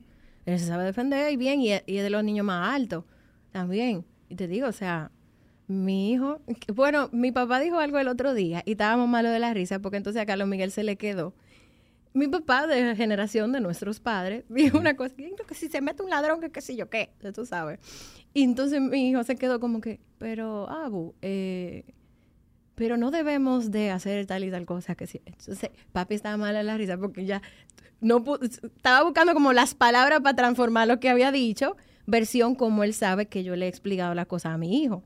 Pero Carlos Miguel se quedó eso como por dos días. Pero, voy entonces, tú dijiste que, o sea, entonces te digo, él tiene eso porque fue desde chiquitico. Carlos Miguel estaba en judo desde los tres años. Desde los tres años está en disciplinas varias. Ahora mismo solo juega fútbol, pero él tuvo cinco años en el judo. Y eso le, le dio como una disciplina y un... Óyeme, las artes marciales son magic. Yo, yo evidentemente me, me soy practicante de, de, digo, evidentemente no porque lo parezca, sino porque hablo de eso cada rato aquí. Eh, pero yo quiero que mis hijos practiquen artes marciales. Sí, sí. Y hembra o varón. Sí, O sea, sí, no Jo- que María ver. José, Ella puede ir a su ballet y puede ir a su judo. Correcto. María José va para su jiu-jitsu. Y a mí me encanta eh, ver a niñas eh, practicando en las competencias. Sí. Cuando están las niñas, de lo más delicado. O sea, porque es que la gente una vez cree que tú vas a...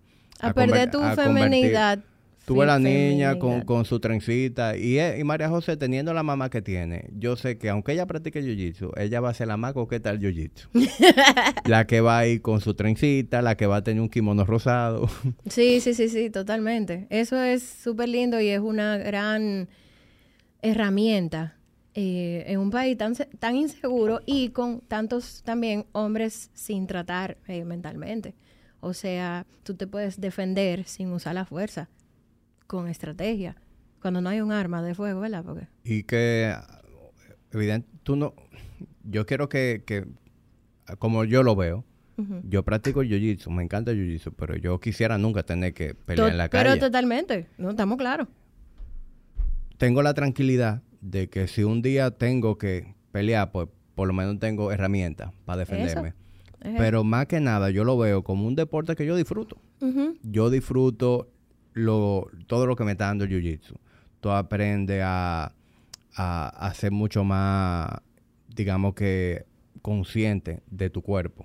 Eso, tú sabes que esa es una de las cosas más maravillosas que me dejó el jiu-jitsu. Es como el uso de tu cuerpo de una manera en De que la- tú nunca te lo imaginaste, Claro. hasta el gancho, de, o sea, hasta los dedos de los pies. ¿Qué es los Claro. dedos de los pies? ¿Tú me entiendes? De la, la distribución del peso, ¿verdad? Todo, todo. de también ser bueno en situación incómoda.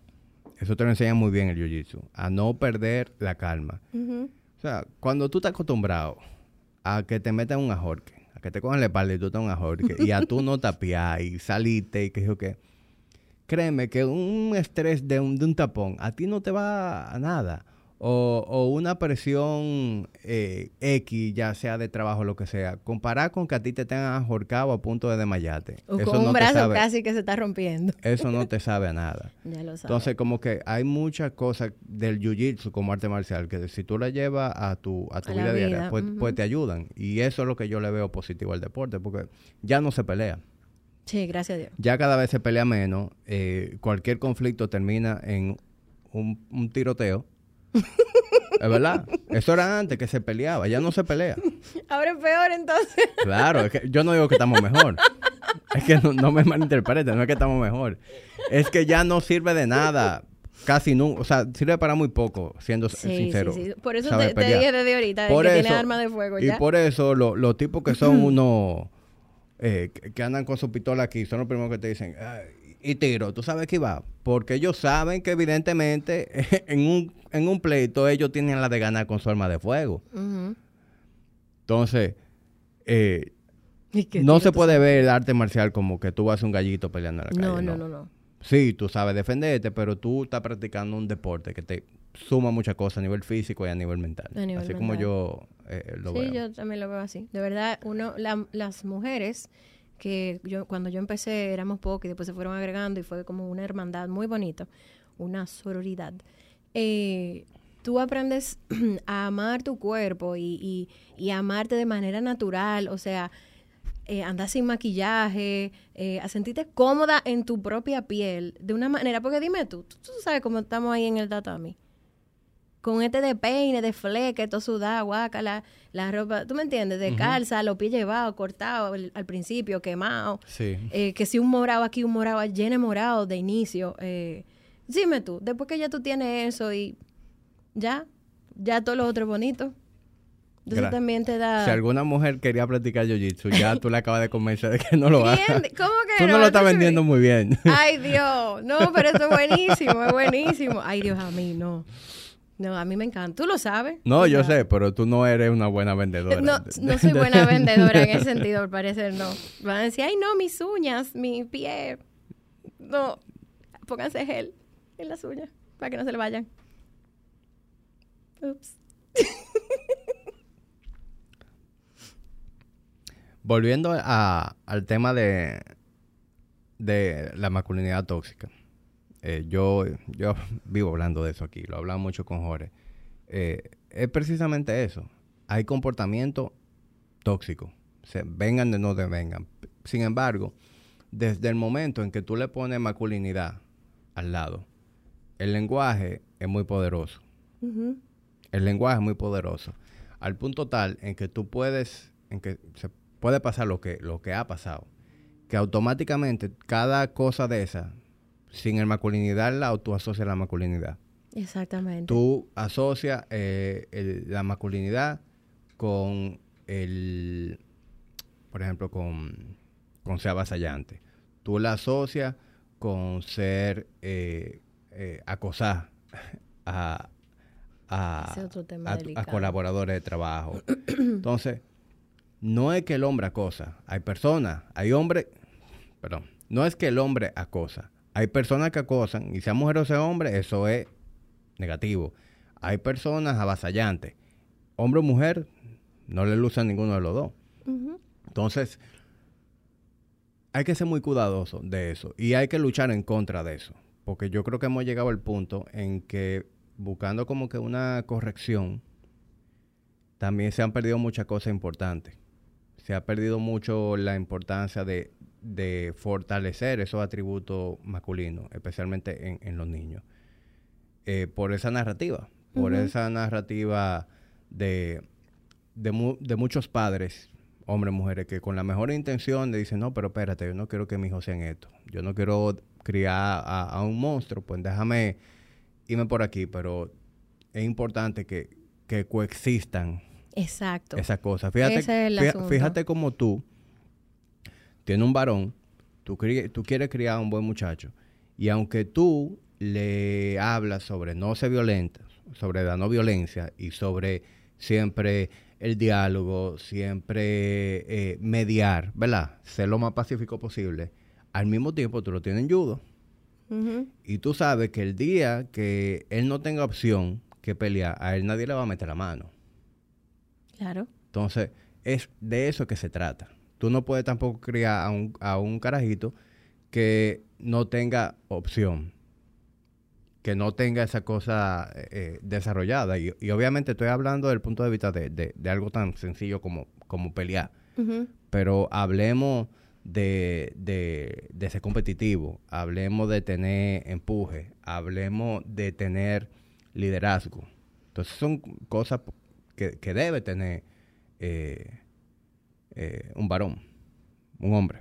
Y yo diría que hace la mujer. Pero el asunto está en que no tiene que ser una competencia entre mujer y hombre quienes somos más competitivos por género. ¿Me entiendes? Es como yo puedo enseñarle a mi hija, como tú le puedes enseñar a tu niña, ponerla en judo y enseñarle la disciplina y enseñarle que ella puede ser una buena líder y que ella puede ser competitiva el asunto no está en, en mi opinión, ¿verdad? En, en, hacerlo por, por género, sino el ser humano. Habrán personas, hombres o mujeres, que tengan una, un liderazgo innato. Entonces, lo correcto es desarrollárselo. Lo correcto es desarrollar la competencia. Este ñi, ñi, ñi eh, ahora de, de, no, no, no, yo quiero que usted gane. Ahora, si perdiste, no pasa nada, y se pierde. Y, y, ven, llora conmigo si tú quieres, pero sí, pero hay que ganar. O sea, yo no estoy de que, como tú dijiste, esas cualidades o esas virtudes, yo no le estoy pasando la mano, yo quiero que sean. Sí.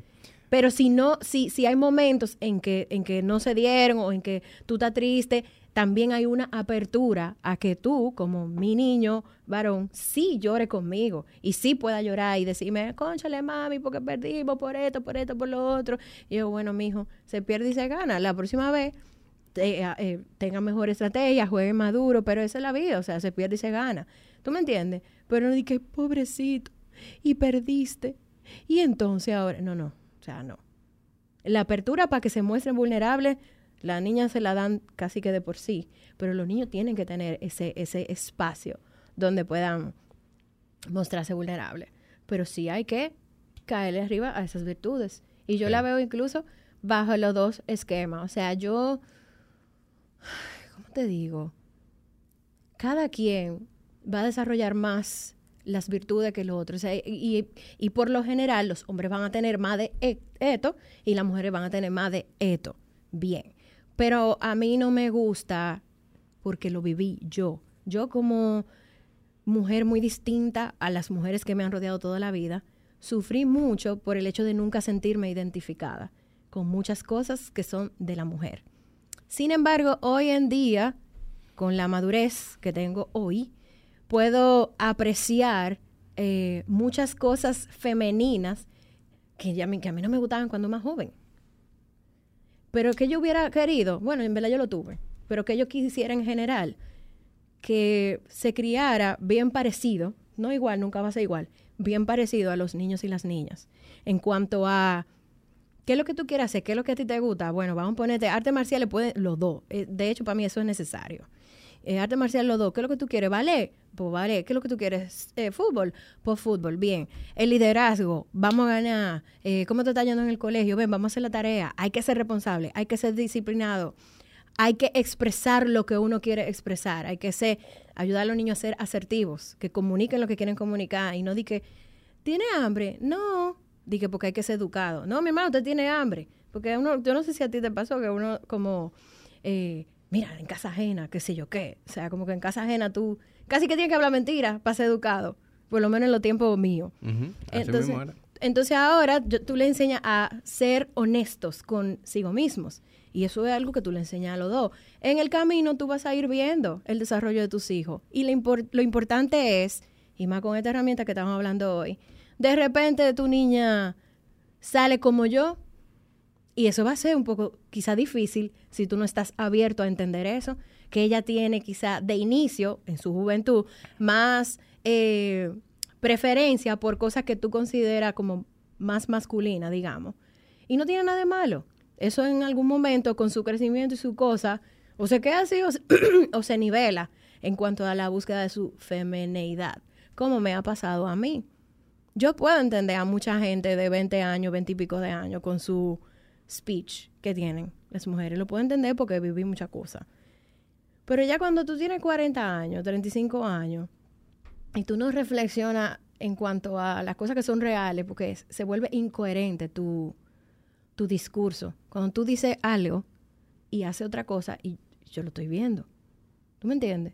Entonces, yo digo que a los niños hay que criarlos parecido en cuanto a las virtudes y dejarle cierta libertad para que cada quien tú lo va viendo. Y tú como papá, tú tienes que estar presente y observando. Y eso es lo que yo particularmente he hecho con, con mi hijo, que gracias a Dios él se parece un poco a mí. Él es más extrovertido, es bien intenso él.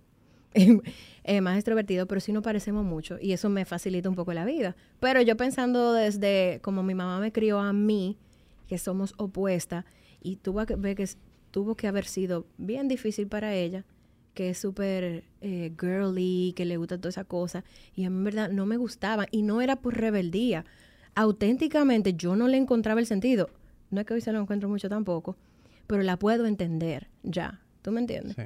Entonces es cuestión de tú entender cada, a, tus hijos y darle la apertura a ser quien ellos son, aunque sean diferentes que tú. Sí. como yo lo veo, y estoy de acuerdo con lo que tú dices, y como yo lo veo, es que no se trata de ponerle a uno y quitarle al otro. Exacto, exactamente. Si queremos que tanto la hembra como el varón desarrollarle todas esas virtudes, porque todo eso lo veo como una virtud. Yo también. El hecho de que tú seas competitivo es una virtud en el hombre y es una virtud en la mujer, siempre y cuando se canalice bien. El hecho de que tú tengas eh, empuje, que tú tengas drive, igual. ¿Qué, tiene de malo que una mujer tenga drive, que tenga empuje, que sea ambiciosa? Tú lo tienes perfecto. Ahora, tú eres varón también. Lo que no, lo que yo no veo bien es que tú quieras diluirle cierta cosa a un varón por miedo a que se convierta en X. Ah, no, no, espérate, tú estás muy agresivo, eh, a ti hay que quitarte esa agresividad, vamos a ponerte mejor eh, a tocar piano. ya, entendí. No tiene nada de malo que el varón toque piano, pero si tú estás viendo que el varón es, le gusta la cosa agresiva, que es muy común en los varones, coño, ponlo en arte marcial y asegúrate de que haga algo positivo con, esa agresividad. Esa agresividad, estoy de acuerdísimo. Tú estás viendo que él es muy competitivo, ¿Qué importa que sea competitivo? Déjalo que juegue deporte, déjalo que compite en su deporte. Eso no tiene nada de malo. De acuerdísimo. Entonces, creo que, de eso se trata. Eh, y, y, que es mejor tú tener... Ah, se juntaron un hombre y una mujer como pareja. Es mejor que el hombre tenga esos traits que son muy importantes en un hombre y que si la mujer lo tiene también, perfecto. Aquí no hace falta nada pero no que hagan falta esos traits en un hombre y que él no lo tenga. Estoy de acuerdo también. Porque no pasa nada, no hay nada de malo en una relación en la que los dos tenemos drive. Perfecto, crecemos más. Ahora, alguien tiene que tener drive. O no puede una mujer con drive y un hombre sin drive. Eso da error. Eso ahí es uno de los temas de discusión más grandes y donde surgen más incoherencias. Yo soy muy clara y siempre lo he sido y antes mis amigas me decían, ay, tú qué sé yo qué. Mi hermano, eso es la verdad. Para yo, a mi pareja, porque estoy hablando de pareja, mi pareja, no mis amigos. Mis amigos pueden ser como yo les dé la gana y a mí no me importa. Mi pareja, la persona que yo elija para estar conmigo, para yo respetarlo, para yo admirarlo, y no es algo que yo decido, es algo que yo siento. Entonces, cuando es algo que tú sientes, pues tú no puedes controlar eso. Si yo quiero y si yo necesito eso para respetarlo y admirarlo, yo necesito que esté profesionalmente eh, o quizá en actitud, en competencia, en lo que sea, por encima de mí. Yo tengo 39 años, cumplo el sábado. Dime a mí, a los 39 años yo no puedo buscar un hombre, yo que tengo todo seteado en mi vida, yo tengo hijos, tengo casa, tengo... Búscame un hombre que te dedique empezando una, una cosa o no sepa lo que quiere con su vida o no. Que, vaya a arrimarse en lo que tú Que no, no y no y no y no. Pero esa soy yo. Pero entonces, ¿qué vale el discurso? Ay, no, que eso no importa. Ay, que él es muy trabajador. Bueno, pues yo, pues salga usted, salga usted, para después quejarse. Lo, lo vivo todos los días. Lo vivo todos los días. Entonces, hay que ser coherente con tu discurso. En el sentido de que, ¿qué es lo que tú quieres un tigre? Es verdad que tú nada más quieres que sea buena gente, pero yo no.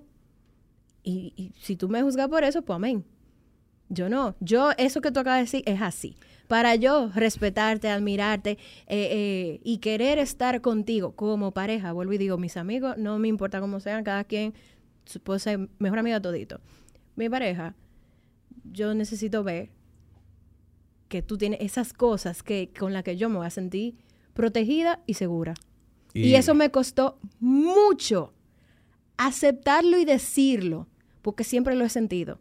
Pero cuando tú vienes a los veintipico, feminista todo el mundo, o la mayoría, no sé qué, eh, eh, sentílo, pero tú no lo puedes expresar, porque ¿cómo tú vas a decir una cosa así? Que tú necesitas, pues, yo me protejo sola y yo me cuido sola. Y es verdad, ojo, yo estoy sola ahora mío y yo realmente lo sé hacer todo. Pero yo no quiero. Yo quiero ser una gente con la que yo me sienta segura y protegida. Y eso conlleva un sinnúmero de cosas. ¿Me entiendes? Entonces, sí, yo estoy de acuerdo contigo, eso no funciona al revés. Por más que tú como mujer quieras que funcione, eh, hay algo primitivo en el hombre que le va a molestar el hecho de que tú estés por encima de él o tengas ese drive, como tú dices, o tenga, la excepción a- es a quien no le impacte. Sí. Entonces, sí, hay, ¿cómo fue que tú dijiste? No, eso es un error. Ah, Es que decir, es un podemos error. tener empuje los dos, podemos tener drive los dos, podemos ser competitivos los dos. Ahora, una mujer no quiere estar... eh, O sea, no pasa nada que los dos lo tengan. Pero si hay deficiencia de un lado, más vale que sea el lado de la mujer y no del hombre. En una de esos traits. Para de que funcione una relación específicamente. Estoy de acuerdo. Y eh, eso que tú dices es muy cierto. Es decir, muchas mujeres son incoherentes en, en su discurso porque defienden muchísimas cosas, pero tú ves cómo actúan. Es más, tú ves la pareja que tienen y tú te das cuenta de que eso no, tú no piensas así realmente. Porque, ¿no? Na- o sea, tú estás hablando, pero tus acciones, todo lo que tú tienes, dice otra cosa. Y yo te voy a poner un ejemplo sencillo. Yo, si yo estuviera soltero, ¿verdad? Y empiezo a salir con una jeva y me siento con unos amigos míos, hey, estoy saliendo con Fulana, fulana de tal. Tú sabes lo primero que me va a preguntar los amigos míos. está buena. Está buena. Sí, yo me imagino. Eso es lo único a lo que los hombres no interesa. Está buena. Sin embargo, en un grupo de mujeres la, la pregunta va a ser, ¿y quién es él? ¿Y qué él hace? Es así. ¿Y qué él hace? Antes que nada, ¿qué él hace? ¿Qué él puede hacer por ti y por nosotras? Y por nosotros. Claro. ¿De qué, ¿De qué nos sirve? ¿Entiendes? ¿Qué él va a aportar a este grupo? Ay, a mí. Me gustó eso. Lo voy a preguntar a mis amigas a ver si eso es verdad. ¿Qué, puede hacer por nosotras? Me gustó, me gustó. Está buena esa. Y después viene. Y, y, se ve bien. Claro. ¿y sabe bien? Después de todo eso. Sí, ¿verdad? I agree. Estoy de acuerdo contigo. Qué bueno hablar contigo. Realmente, eh, con pocas mujeres eh, se puede tener esta conversación. O piensan como piensan tú. Como piensas tú. eh, hoy en día. Tú sabes que eso trae problemas, ¿verdad? Para mí, para mí. Sí, me- sí, claro, me lo puedo imaginar. Problema no, pero sí eh, algunos conflictos. Pero problemas yo no tengo con nadie, gracias a Dios. Eh, porque yo, yo no, ni- nunca te voy a insultar porque tú opines diferente. Es más, yo casi que nunca te voy a insultar aunque tú me insultes. Yo soy tan antiviolencia que yo más fácil te insulto si tú eres mi hermana. Porque es como, ¡ah! Las hermanas, no importa nada, ahorita vamos a hablar igualito. Que si tú eres una persona que yo no conozco, o tú eres un amigo mío, o una amiga Claro mía. que yo no sé cómo tú vas a tomar eso. Ajá, yo, yo respeto mucho, realmente te voy a escuchar y te voy a dar mi punto. Lo que pasa hoy en día es que establecer un punto o dar una opinión, si va contraria a la persona, ya es un pleito y se van a lo personal y te insultan. Entonces como, bueno, pues aquí paro la discusión porque yo no voy a discutir. Es verdad. Entonces ese es mi... es lo que yo hago cuando me dicen algo de ese tipo de cosas. Yo digo, mira, pues paremos aquí porque yo no tú puedes seguir con tu idea, yo con la mía, no pasa nada. no pasa nada. Una pequeña pausa comercial que llega a ustedes gracias a nuestro patrocinador más importante de todos, que es Jamilla Yura y La Tertulia Dura. Quiero recordarles que se suscriban a Patreon. Ahí en Patreon venimos desarrollando algo que se está dando muy interesante. Si tú quieres tener eh, acceso a proponer cosas, que tus preguntas sean respondidas en los Q&A de cada mes, tú quieres estar en Patreon. Si tú tienes preguntas sobre tu propio fitness o los temas que discutimos aquí que yo que quieres que te responda personalmente, también quieres estar en Patreon. Si quieres formar parte de conversaciones más, más íntimas, más estrechas eh, sobre lo que hablamos aquí, también quieres estar en Patreon. Y si tú te consideras un fiel seguidor de Tertuladura y quieres que ese apoyo eh, sea algo más simbólico, pues también quieres estar en Patreon. Seguimos con el episodio. Entonces tú no quieres que toque ese tema aquí. Jami, No, está bien, te, te- te respeto. gracias a Dios. Todo este último no sé cuántos minutos, tiempo. ¿Tú no quieres hablar de eso?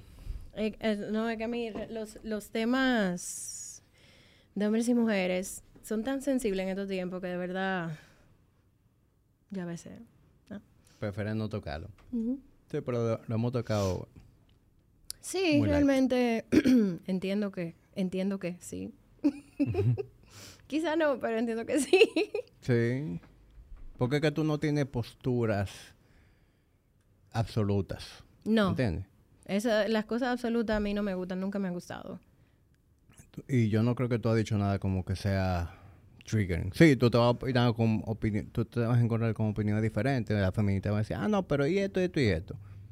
Pero, ok, eh, that's your take. Pero al final nadie está de acuerdo en nada. Desde, desde lo que empezamos, desde esto, desde, este, desde esta evaluación de personalidad, hay personas que dirán que es una mierda. Sí, sí, sí, muchísima gente. Pero tristemente yo me encontré, me he leído muchas cosas, yo leo todo. O sea, así como leo lo a favor, y y yo tengo mis propias razones por las que yo me especialicé en eso, y hay mucha gente que, wow, this is, tú sabes, esto es lo más grande. Yo me leo lo que en contra para saber el, lo que hay detrás también.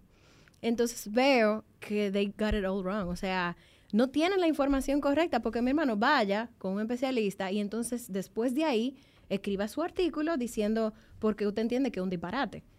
Pero por lo que leo, nunca, o sea, nunca tienen el de qué se trata esta herramienta y qué es lo que, qué es lo que te da. Claro. Tú me dijiste que, que un, un ejemplo de eso es con- tomar eso como consideración para reclutar personal. Por ejemplo. Si, ese, si esa es tu herramienta para reclutar personal, pues obviamente tú vas a decir que es un disparate. No, y la está Porque es que usando mal en todo el sentido de la palabra. Es incluso no ético. No está hecha para eso. Porque no es ético. Porque esto no te dice que una persona se va a desempeñar bien en un trabajo. No tiene que ver. Esto solamente sirve para cuando tú tienes tu gente, esas personas sepan en qué son naturalmente buenos eh, y qué puntos ciegos hay, cómo contribuyen al equipo y pueden enriquecerse entre todos. No de que tú puedes, por ejemplo, Sí, pero mi pregunta es, ¿dónde entra la ética ahí? ¿Por qué no es ético yo hacerla para decidir si te voy a contratar o no? Pero si es ético luego de que tú estés en la empresa para yo gestionarte. ¿Por qué? Porque de los 16 tipos, si tú te llevas de las estadísticas, yo nada más contrataría tres o cuatro types de los 16.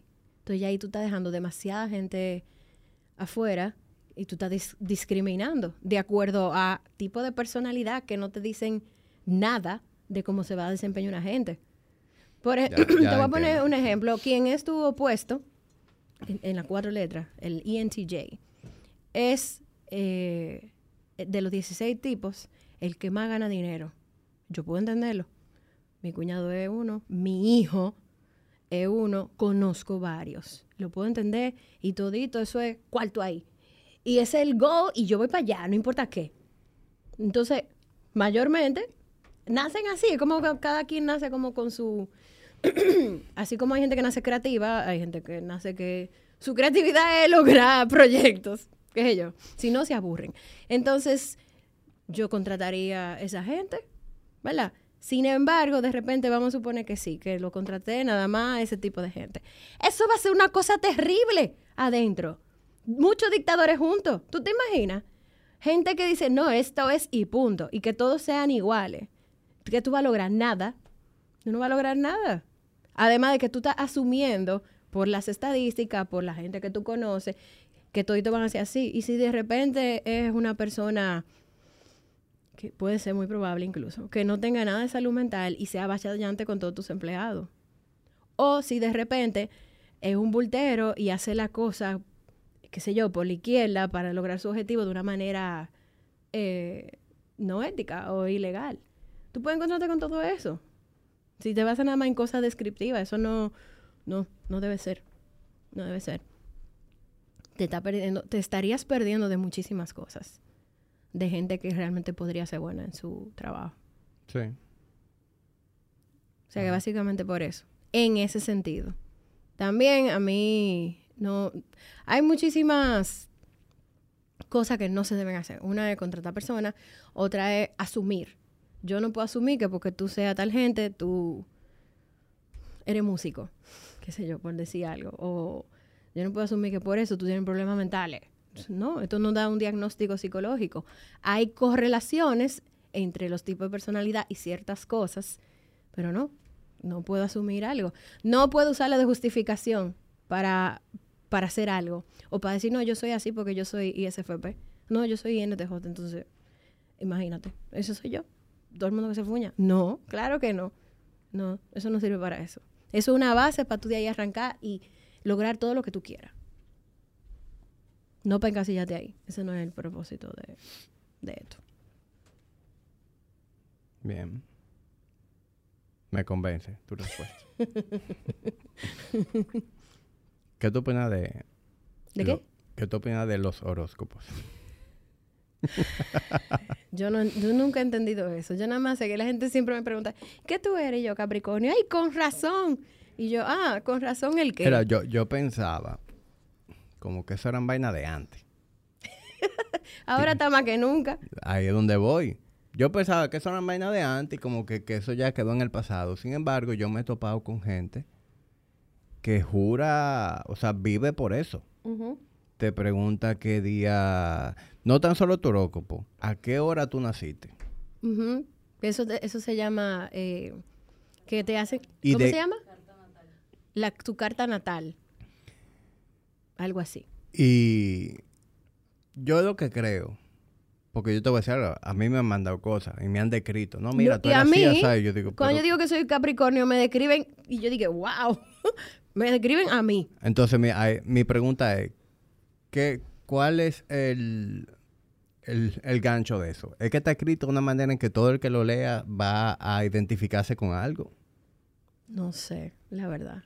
No sé, yo no me... Que cuando yo me meto en los mundos, yo me voy en una. O sea, de que de, si, si quiero, de repente, si mañana me da con leer sobre el horóscopo, yo me obsesiono con, con los temas. Entonces yo no me he querido ir en ese, porque yo digo, no, no me... No, hay otras cosas que, que yo quiero... Prefiero obsesionarte con la ciencia. Que prefiero, exacto, exacto. Entonces, eh, también mucha gente va a decir, sí, te- ciencia, pero tú haces evaluación. Bueno, la psicología, la economía, son ciencias y hay un millón de cosas que al día de hoy no se han podido necesariamente comprobar.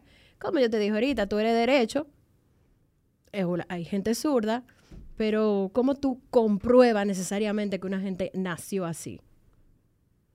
Eso tú lo ves, o sea, es algo como empírico, pero no, no necesariamente tú lo puedes comprobar full, que yo. Entonces, eh, pero viene de Jung, Carl Jung, que una, un, fue un psicoanalista, psiquiatra, que yo respeto mucho su trabajo, que tiene mucho sentido. eh, y esto viene todo de ahí. Es como una forma aplatanada, digamos, de, su teoría, de los tipos de personalidad. Entonces, hay gente que dice que Freud era un loco y que muchas cosas no hacen sentido. Hay otra gente que dice que todo el sentido del mundo. Entonces, es, es teoría, es, es teórico. Pero también es ciencia. Entonces, el horóscopo, yo no sé, la astrología, la astronomía, hay gente que te dice muchísimas cosas que hasta hacen sentido, pero yo no, no sé, no puedo hablar de eso. Yo nunca me he ido, eh, dije, quiero investigar un poco de, mm, no sé. Pero sí te digo que cuando yo digo que, que soy Capricornio, me, me dicen, que, ah, pues tú eres así, así, así. Y yo, mí, wow, sí. yo, yo, yo soy Sagitario y a mí me han leído mucho Sagitario. Que yo, oye, sí. Incluso mi esposa me compartió. Car- Carolina no es que diga- eh, es fanática de eso, pero ella también como que siente que ahí hay algo. Ajá. Y doctora ella me mandó algo de Sagitario y de Leo. Eh, ella es Leo. Y, y yo dije, óyeme, esa eres tú. y ese soy yo. Yo no sé cómo llegaron ahí, pero coño, es como que es, es curioso. Y, yo me pregunto si es que eso está escrito de una manera como Jack of all trades, de que no importa quién lo lea, tú Le te vas a va a pegar. identificar con algo. Yo de verdad que a mí me causa curiosidad el hecho de que sí me han dicho tal cual quien yo soy, gente que no me conoce nada de mí, que me preguntan qué signo yo soy, yo le digo que es Capricornio y me, y me describen y yo digo, wow. Y de mira, yo soy muy de tener la mente abierta a. Y para mí, yo no tengo que comprobarlo todo para que me haga sentido. ¿Tú me entiendes? Hay gente que es muy, roquiquela o psicorrígida con las cosas, de eso no es ciencia, pero puede funcionarle al 99% de la gente, por, por, ponerte un ejemplo. Sí, pero eso no se basa en la ciencia, entonces es un disparate. Bueno, puede ser un disparate, pero le funcionó al 99% de las personas. Algo bueno tiene eso. Hay muchas cosas que son así, que tú no tienes cómo comprobarlas, pero que le funciona a la mayoría de la gente. Claro. O qué sé yo. Entonces, yo soy muy abierta a, a escucharlo todo, digamos. Y hay otras cosas, que no necesariamente es el caso de, de esto del horóscopo, pero hay otras cosas que simplemente la, la ciencia no las puede explicar aún. Totalmente. Muchísimas cosas. En mi, en, cosas. en mi campo, por ejemplo, en lo que yo hago de, de Ah, nutrición. yo pensé que era en tu en- campo de- del campo. Yo Eh, dije, ¿de dónde en tú el- eres, En el campo mío, no. en, en el área de nutrición, entrenamiento, hay muchas cosas que hoy en día hay ciencia que, que le sirve de soporte. Sin embargo, tú te vas a libros de hace 50, 75, 100 años, había tigres ya que lo hacían. Y en su momento lo hacían por- como algo empírico. Ellos llegaron ahí, prueba y error, ellos mismos, eh, personas con las que ellos trabajaban, pero no tenían ningún tipo de aval científico. Y por mucho, por mucho tiempo lo llamaron loco. O sea, no, es tipo un loco. Así ya no son es. tan locos. Ya no son tan locos. Sí, es que la- eh, se empieza por algún lugar. Se empieza por algún lugar y es trial and error, tal cual. Pero sí, yo soy muy abierta a, a escuchar cosas y yo descarto y ya, pero yo no, no tengo eso de que, no, porque eso no, ¿de dónde tú sacaste eso?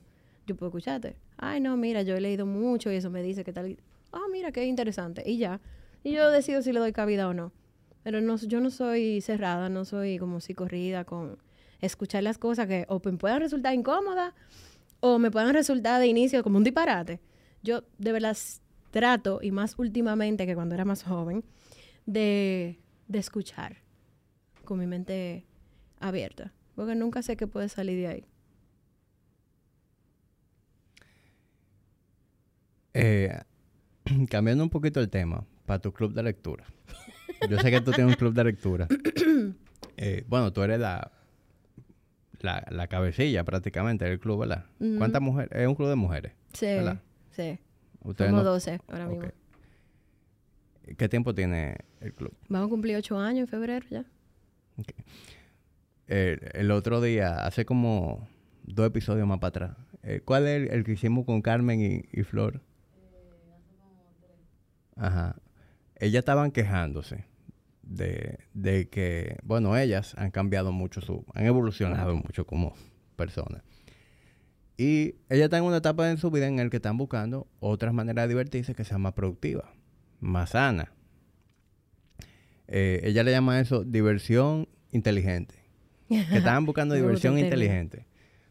Y hablaron de una experiencia. eh, bueno, Carmen dice, coño, la última vez que yo salí fui a un sitio en donde a mi izquierda tenía un grupo de mujeres de un club de lectura. Ahorita era tú, no sé.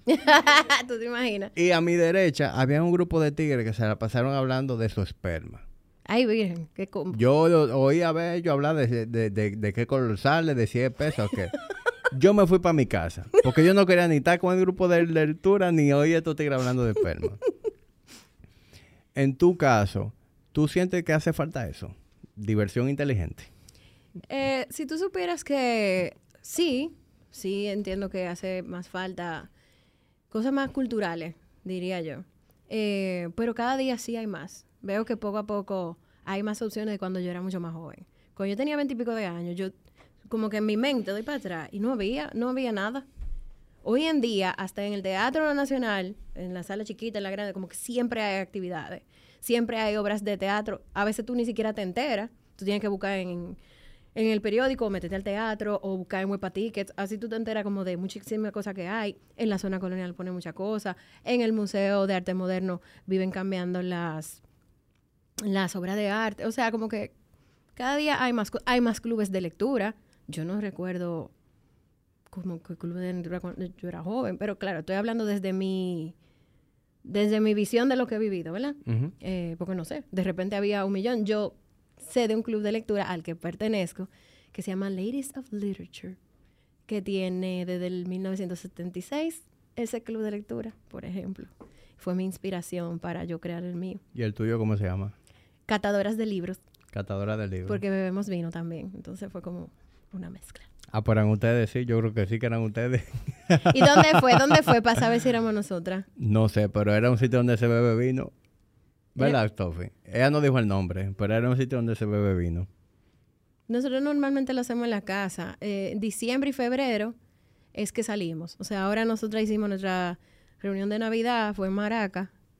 Eh, no sé si, si fue ahí que ellas fueron. no sé. No, no. Porque normalmente lo hacemos en las casas. Eh, nos turnamos las Ah, casas. no, pues está bien, no eran ustedes. Digo, como sea, no pasa nada con que fueran ustedes o no, porque No, no, claro, no tiene nada que para ver. mí, de la ecuación, lo que está desmayado es el grupo de tigre hablando de, Sí, de- sí, de sí, exactamente. Digo, sabrá Dios por qué lo están hablando. De repente era un tema interesantísimo para ellos. Pero como Yo- boca yo- suena como rarito.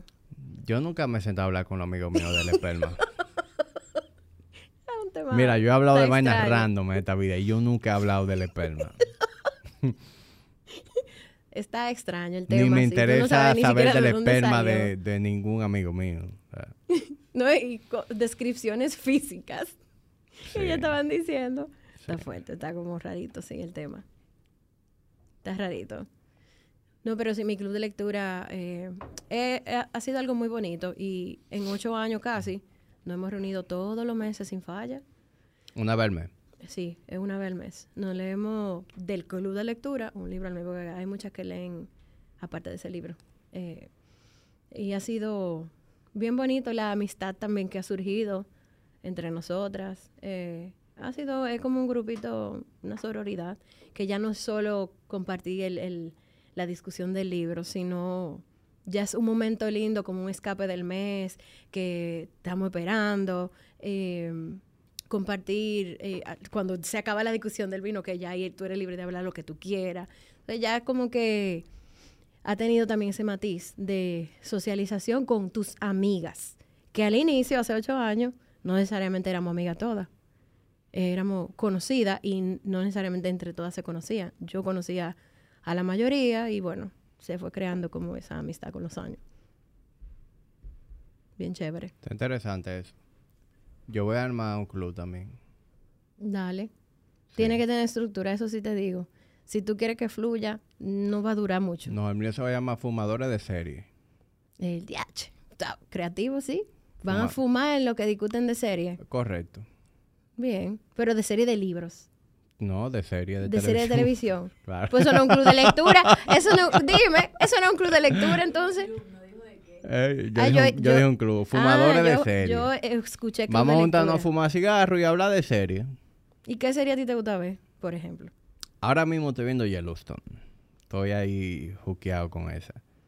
Eh, tú sabes que yo no soy de ver mucha televisión. Yo te iba a decir eso mismo. Yo veo muy- yo yo no veo- veo tele. Yo veo muy poca televisión porque tengo poco tiempo. Yo, por ejemplo, en la semana yo no veo televisión.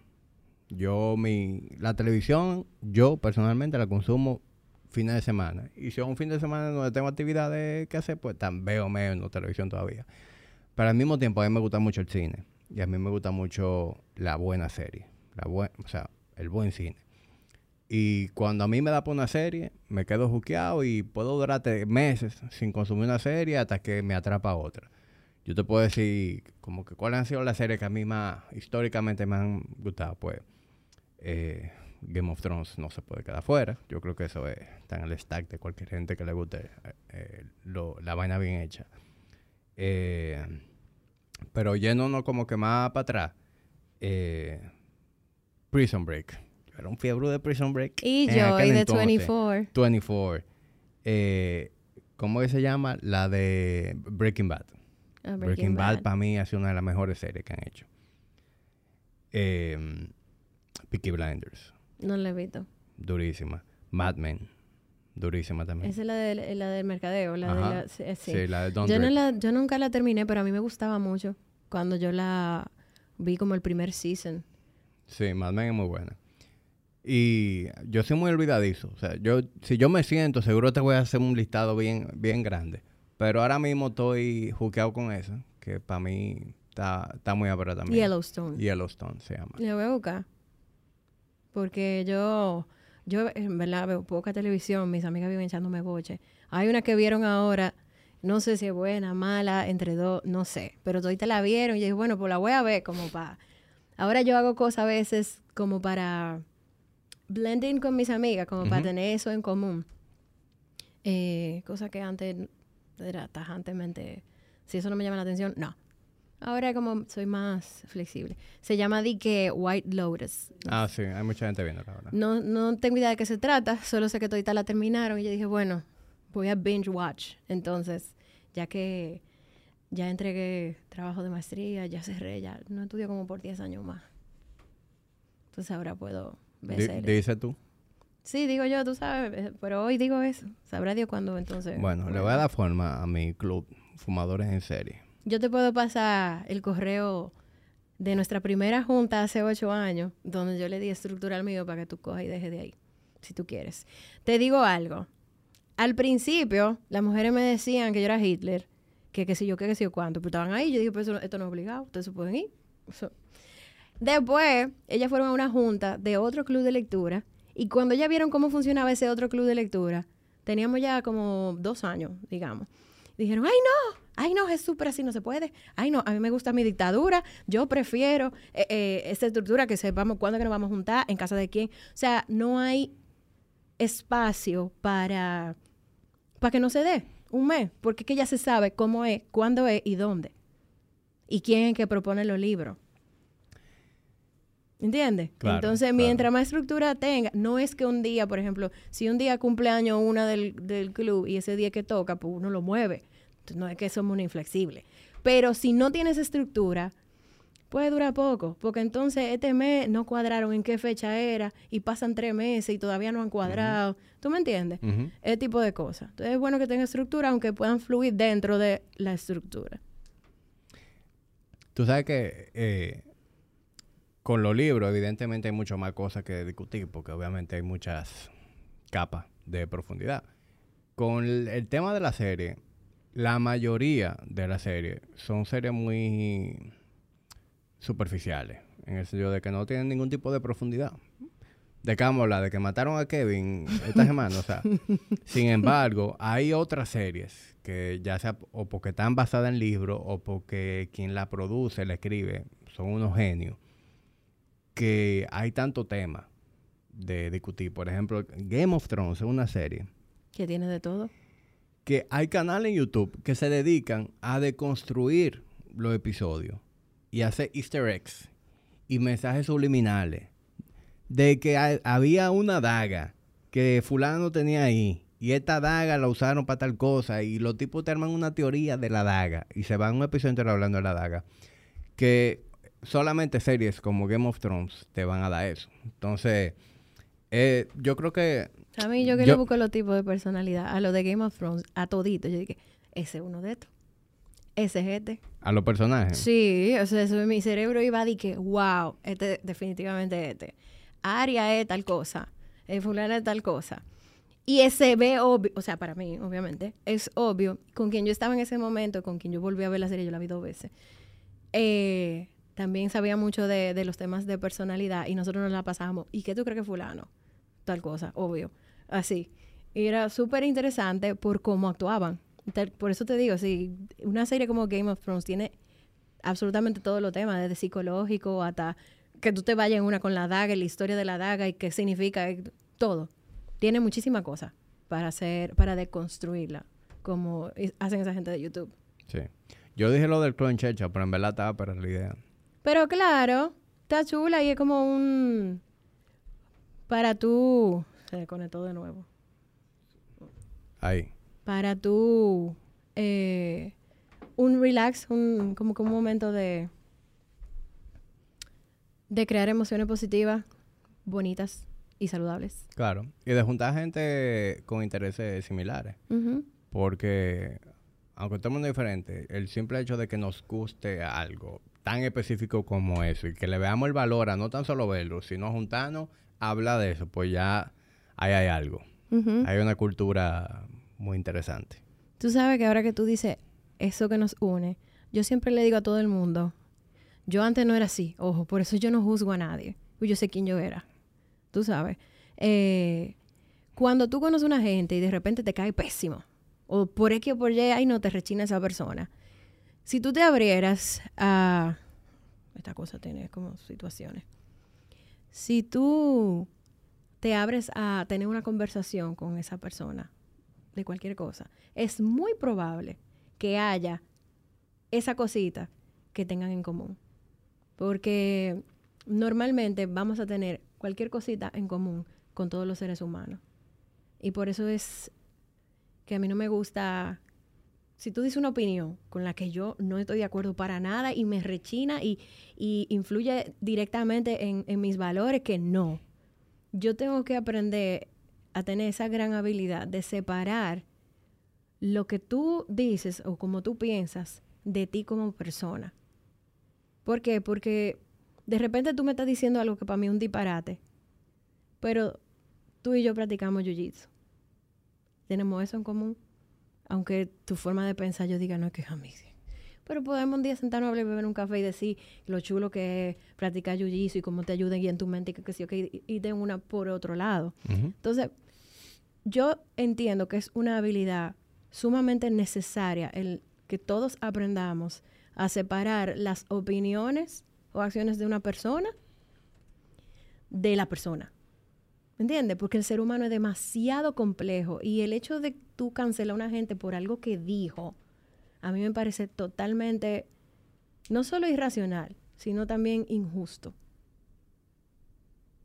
Sobre todo una gente que dice tanto. Porque, por ejemplo, yo hago el podcast y, cada vez que yo me siento a hablar con invitados, son conversaciones largas.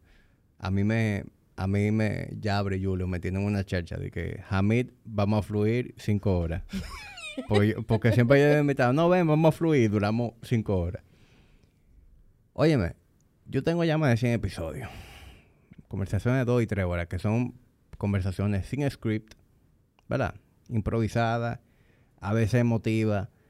Eh, a veces yo digo cosas y yo puedo pensar totalmente diferente sobre un tema 50 episodios después o, pueden o puede cambiar el contexto en que lo dije. Entonces, es muy fácil tú sacar un clip de Jamí, episodio 50. Ah, mira, tú dijiste eso ese día. Y, y querer cancelarme. eso, es facilísimo. Y eso a mí no me ha pasado, pero vemos figuras más relevantes que yo que sí le hacen eso. Un comediante que le jalan una vaina que dijo hace 10 años.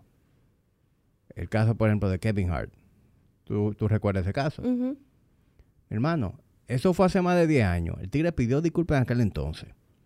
El contexto cultural era distinto en aquel entonces. Hacer un chiste de, ese tema en ese momento se percibía muy diferente a lo que hoy en día. Entonces, la cosa hay que verla en su, en su contexto, de dónde vienen, muchas cosas. Eh, eh, cómo esa persona se conduce. Pues yo, yo puedo tener, hacer un día un comentario y digamos que yo un día hice un comentario que alguien no puede percibir como racista, el comentario que hice. Ahora, analiza la vida de Jamí. ¿Cómo se comporta Jamí? ¿Qué él ha hecho en favor o en contra de esa comunidad? Antes de tú decir, ah, no, es de racista. Por un comentario. No, y que es más fácil y más humano una gente que te escriba un mensaje privado diciéndote, conchole, Jamí. Pero eso que tú dijiste por lo menos a mí, me hizo sentir de tal y tal forma. ¿Tú no crees que quizá más gente como yo se puedan sentir así? Eso te puede hacer reflexionar a ti más fácil, aunque de repente tú dices, no, pero yo lo pensaste, pero yo no, entiendo que dice nada malo. Pero de repente sí, de repente tú lo piensas teniendo el contexto de esa persona y tú dices, conchole. Y puede de repente, señores, miren, alguien me escribió ayer y me puso a pensar. Y yo creo que yo me pasé con tal comentario, en verdad. Eso es más efectivo que decir, tú eres un idiota, tú eres un qué sé yo qué, vamos a reportar esta cuenta. O sea, ¿qué es eso? Niño de tres años. Marieli, pero a mí el otro día me mandaron a leer. Me mandaron a leer y educarme. Eh, y me llamaron gordofóbico. Por un clip. Por un clip en donde yo emití una opinión sobre la obesidad. Y Yo, a mí nada más me quedo reírme. O sea, tú me estás mandando a mí, que tengo 12 años, dedicado de manera profesional al fitness, ¿verdad? Mi vida gira alrededor de aprender de nutrición, aprender de entrenamiento, aprender de implementación de hábitos. yo empecé a hacer esa vaina porque me apasionaba y a lo mejor por cosas de mi pasado que me marcaron. Yo creo que yo he hecho mucho en contra de la obesidad, más que cualquier persona que me pudo haber comentado. Y tú me estás llamando gordofóbico por un clip que tuviste fuera de contexto. Entonces, eso es, eso te, te, permite como que llegar a ese razonamiento de que tú no puedes eh, emitir eh, ese tipo de, de, juicio eh, sin tener la información completa. Y tú sabes que sucede muchas veces que por las redes sociales es muy fácil para cualquier persona decir cualquier cosa, pero a la hora de que quizá esa persona te conozca en vivo, la gente se vuelve más humana. La mayoría de la gente, porque siempre va a haber esa persona que en vivo también te va a decir, tú eres un idiota. Y amén. Pero todos tendemos a emitir juicios de una persona y eso es algo totalmente natural antes de tú conocerla. Hay incluso un video, te lo voy a mandar, donde presentan eh, a gente sentada, le presentan videos o fotos, perdón, fotos de personas específicas y le preguntan, ¿qué tú opinas de esa persona? Sin conocer ni nada. No, esa persona debe de ser tal cosa, tal cosa, tal cosa, tal cosa. Y el video termina en cuando le describen cómo es la persona en realidad, que nunca fue igual que lo que la gente pensaba, y poniéndole la gente en vivo. O sea, la gente vinieron a saludar a esa persona que muchas de las opiniones emitidas fueron negativas o algo medio denigrante, digamos. Y al final terminando terminaron bebiéndose, creo que era una Coca-Cola, creo que la anuncio era de Coca-Cola. Hablando como dos seres humanos. ¿Entiendes? Entonces, yo siento que falta eso, que falta lo que yo dije ahorita. Separar lo que tú puedas percibir que una gente dijo y el contexto y todo de la persona y mejor interesarte en, conchale, pero ¿por qué él habrá dicho eso? Sí. Y va un poco más allá. O sea, somos, somos muy complejos todos. Sí, e, es un tema muy complejo. Y, y, por ejemplo, con ese mismo tema de emitir juicio, yo soy el primero que emito juicio. Yo no peco, o sea, yo no estoy libre de culpa. De hecho, en el episodio pasado, que a modo de chercha estaba con Yabra, Auriel y, y, Julio, yo dije de, de, cómo hay cierta cualidad de que yo automáticamente reacciono. Por ejemplo, eh, tuvo un, Tigre, un Sonata o un Honda Civic o, un Kia K5 en la calle y tú automáticamente piensas que el Tigre se te va a meter, que no va a poner direccionales, que va a querer doblar en U de la tercera fila, porque por lo general quienes andan en esos vehículos son imprudentes. No quiere decir que todo el que anda en un vehículo de eso es mal educado, indecente, pero la probabilidad de que suceda son muy altas. Entonces, no hay nada de malo en cuando tú ves un Kia K5, en un Sonata o un Honda Civic, en tu manejar a, la defensiva, ¿verdad? No hay nada de malo. Lo que tú no puedes es condenarlos a todos. Es un comportamiento natural. Yo veo esto, no, espérate, yo me resguardo. Pero le doy la oportunidad de que, de que se desarrolle, ¿entienden? No podemos mandarlo a sacar todo de la calle. Pero es que el que no entienda eso... Y es lo mismo con los juicios físicos. Por ejemplo, tú ves a una gente con la... con... Tú andas caminando en la calle, ¿verdad? Tú andas sola en la noche caminando en una acera. Si tú ves un tipo que viene con los pantalones anchos, con una franelita, con los cadenones, tú te vas a sentir intimidada. Tú vas a decir, mi vida está en peligro. A mí me van a atracar, a mí me van a hacer un daño, etc. Y ese tipo pudiera ser la persona más decente y de buen corazón del mundo, no un delincuente. Pero por la pinta tú vas a decir, esto es un delincuente. Totalmente. Lo contrario, si viniera un tipo en un traje, encorbatado, con un maletín, tú te vas a sentir tranquila. Ahí viene un ejecutivo. Y ese pudiera ser... El que tiene el cuchillo y fifua. Correcto. Es normal que uno emite esos juicios. Es totalmente normal. y el que entienda que no es así, está teniendo... Está, está ciego de la realidad. No, está siendo hipócrita. No, porque a veces no lo saben. O sea, lo peor de todo esto es cuando la persona no está consciente de lo que no sabe. O sea, todos, todos, todos los seres humanos vamos a emitir juicio, aunque sea mentalmente. Es decir, si yo estoy aquí y llegué y, la vi a, ella en mi cabeza, de manera eh, eh, natural, inconsciente, involuntaria, va a venir un juicio. Yo me voy a armar una primera impresión de ella. Claro. Pero yo estoy consciente de que, mira, esto no tiene que ser la realidad. Ok, vamos a conocerla. Claro. Y por eso incluso ese es un área de desarrollo. Es Claro un área de sí. desarrollo que todo el mundo debe tener. Tú estás proyectando lo que tú eres. Porque tú quieres. Esa es tu carta de presentación. Tú te vistes como tú quieres que la gente te perciba. Tu lenguaje corporal es como tú quieres que la gente te perciba. Todo eso es importante tomarlo en cuenta. Reconociendo de que es algo natural en los seres humanos. Ahora, tenemos que separar eso de lo que es querer cancelar a un individuo. Porque ya ahí no estamos hablando de, de juicio. Estamos hablando de tú querer a una puntual. persona por una acción puntual cancelarle su carrera, su profesión, que es algo que, que hoy en día se, dañan su se- reputación. daña su reputación. No, eh, ahí sí ya el asunto se hace más complejo. Ahí tú tienes que analizar cómo es esa persona, cómo ha sido su trayectoria, cómo se, se desenvuelve esa persona fuera de cámara, en su, en su, en su accionar, en, en- en- en lo que hace día a día. Eh, y, y yo no sé cómo, por dónde empezamos que terminamos aquí, para serte sincero. Yo tampoco. Pero no deja de ser válido todo lo que acabamos de decir, ¿verdad? No, es así. Yo, yo, eso de la cancelación, yo que soy muy pro libertad de expresión, yo soy de la que entiende que aunque una gente esté hablando sendo disparate, pues tiene su libertad de hacer sendo disparate. Si está hablando sendo disparate, yo no lo escucho. Y yo escucho a otra gente y busco a quien escuchar. No sé si me entiende. Claro. Entonces yo no, yo no voy a decir, ay Dios mío, eh, este, déjame reportarle eso. O sea, no sé, yo lo veo como algo... O, de- o déjame No sé. tomarme el tiempo de, de comentarle. Y si lo hago, a mí me gusta entender el porqué de las cosas. Entonces, si yo no estoy de acuerdo con lo que tú me estás diciendo, yo puedo simplemente, no, yo no voy ni a perder mi tiempo aquí. O de repente, ¿y qué será lo que lo lleva a pensar así? Y puedo escribirte algo de que, ay, pero, ¿y si tal y tal cosa? Pero versión como incentivando la conversación o cierta curiosidad. No, de mí tú no vas a ver comentarios de, de odio. O sea, jamás, jamás. Y también entiendo que como creo en la libre expresión, que cada quien puede comentar lo que le dé su bendita gana.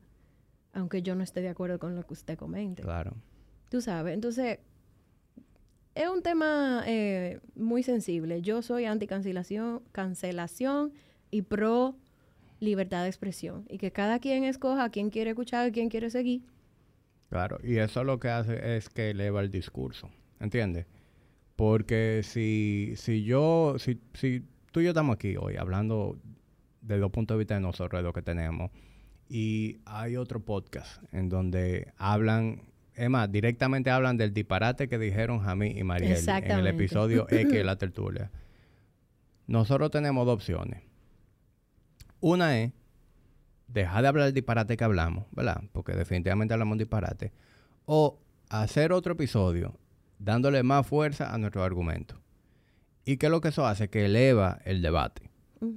Porque yo estoy dándole más fuerza a mi punto. Y todo el que está escuchando la opinión del otro podcast y de este, se está nutriendo y va tomando su... una- Cogiendo y dejando. va formando su opinión en base a lo que dicen ellos, lo que decimos nosotros. Pero en el momento en que tú mandas callar a uno, tú no estás construyendo nada.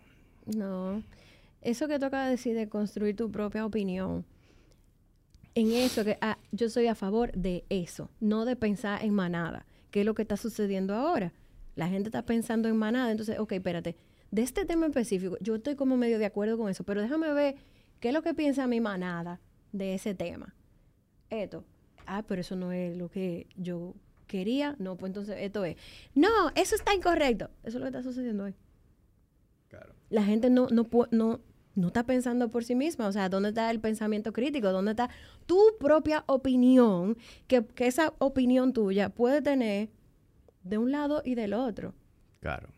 Para no irnos aquí en política. De un lado y del otro. O sea, no, no, tú no tienes que sentirte 100% identificado Con un grupo. con un grupo. Tú puedes coger y dejar de cada grupo y, y- y discutir las cosas sin tener que insultarse la gente una con otra. Claro. Que lo, lo hablé aquí con John Paul, de que es difícil, hace un par de episodios, de, de eso, de eso de derecha y de izquierda. Yo no tengo que ser ni, ni derecha ni izquierda. Hay pensamientos que se pueden considerar de derecha, con lo que yo me siento identificado, y pensamientos que pueden considerarse de izquierda, con lo que yo también me siento identificado. Y esa es la opinión de Jamí. Exacto. Yo o no puedes que- pertenecer. Tú puedes pertenecer a un espérate, grupo y no estar de acuerdo con eh, todo. También, también. Y no pasa nada, o sea, no es obligado tú sentirte identificado absolutamente con todo de, del partido que tú pertenezcas o de la ideología que tú, qué sé yo. No, tú puedes, bueno, mira, yo soy de la izquierda o yo soy de la derecha, pero en verdad yo no estoy de acuerdo con esta parte. Pues también es válido. O sea, no, es, no, no me gusta el pensamiento en manada, no, no, no me gusta. No me gusta que la gente no tenga su propio criterio de, de dar una opinión, qué sé yo. O no sepa decir, no sé. O mejor te prefiere decir que tú eres un estúpido antes de, antes de, de decirte, mira, yo no sé, en verdad. O mira, yo no estoy de acuerdo con eso. Tú eres un estúpido. No. Ay, no. No, pero es que no, no hay mejor demostración de, de, de incompetencia que a lo personal. Porque si ante una discusión yo me tengo que ir a insultos o a ataques personales, pues yo estoy poniendo en evidencia de que yo no tengo argumento eh, para hacerte cambio de opinión o para defender mi punto de vista. Y tú no vas a seguir discutiendo con una persona que se vaya a lo personal. Porque es que tú vas a irte a lo personal también. Tú podrías, pero yo, No, yo, yo- decido que no. No, eso lo aprendimos hace mucho. Exacto. Entonces yo, con quien se vaya a lo personal, yo simplemente no, yo no discuto. Digo, ok. Ya mi, mi vocecita que me dice, tú te vas a quedar así, tú te vas a quedar acicando. Yo digo, sí, hombre. Ya. La Marily de hoy decide, no la vocecita. 100%. Marieli, a la Marieli de hoy, ¿dónde la podemos conseguir? A quien le interese esta información que eh, yo realmente me, me sentí muy... No sé qué palabra ponerle, pero cuando yo fui y me hice la, la evaluación contigo y, y hablamos sobre todo eso, a mí me hizo demasiado clic eh, muchas de las cosas que discutimos esa vez. Y creo que es una información muy útil pa- para uno tomar decisiones, para uno cambiar la manera en la que uno organiza su tiempo y hace las cosas. Y, y yo de verdad que le- le- se lo recomiendo a, a todo el que quiera explorar como ese autoconocimiento. Eh, así que quienes están escuchando, viendo esto, que le interese eh, saber más sobre lo que tú estás haciendo, eh, dónde te pueden conseguir, qué pueden esperar con eso. Ok, me pueden escribir a mi cuenta personal, Marieli Kellis, o al Self Knowledge Spa, que también tiene su cuenta, o escribirme un correo a info arroba marielikellis.com. Ahí yo le puedo responder eh, toda la pregunta que tengan, tanto de la evaluación como de otras cosas eh, que yo trabajo. Yo trabajo con la gente como una guía en tu camino del autoconocimiento y la búsqueda de tu plenitud. Em, la toma de decisiones también para empresas y demás asuntos, creación de empujoncitos, los nudges de la economía del comportamiento. Eh, No hablamos de ese tema, pero es otra cosa. Eso da para otro, para otro podcast. Eh, Es tan extenso. sí, claro, porque ya es su versión empresa, no versión necesariamente individual. Bueno, pues vamos a ponerlo ahí en Q para desarrollarlo.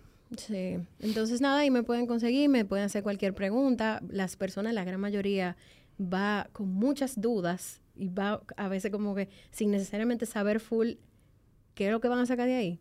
Pero yo te puedo decir que el 99% de la persona sale como tú saliste. Eh, entonces ahí nada, los espero para que tengan un 2023 muy diferente, con mejores decisiones, mejor distribución de su energía eh, y muchas mejores relaciones interpersonales. Bueno, Marieli, gracias por venir. Gracias por la invitación. Y a quienes llegaron hasta aquí, pues gracias a ustedes por el apoyo, eh, como de costumbre. Eh, yo espero que esto que discutimos hoy sea de, de mucha ayuda para ustedes y que sepan que en caso de que quieran eh, saber más sobre eso y explorar, y explorar esas ideas, pues tienen con quién hacerlo. Nos vemos en un próximo episodio de Tertulia Dura.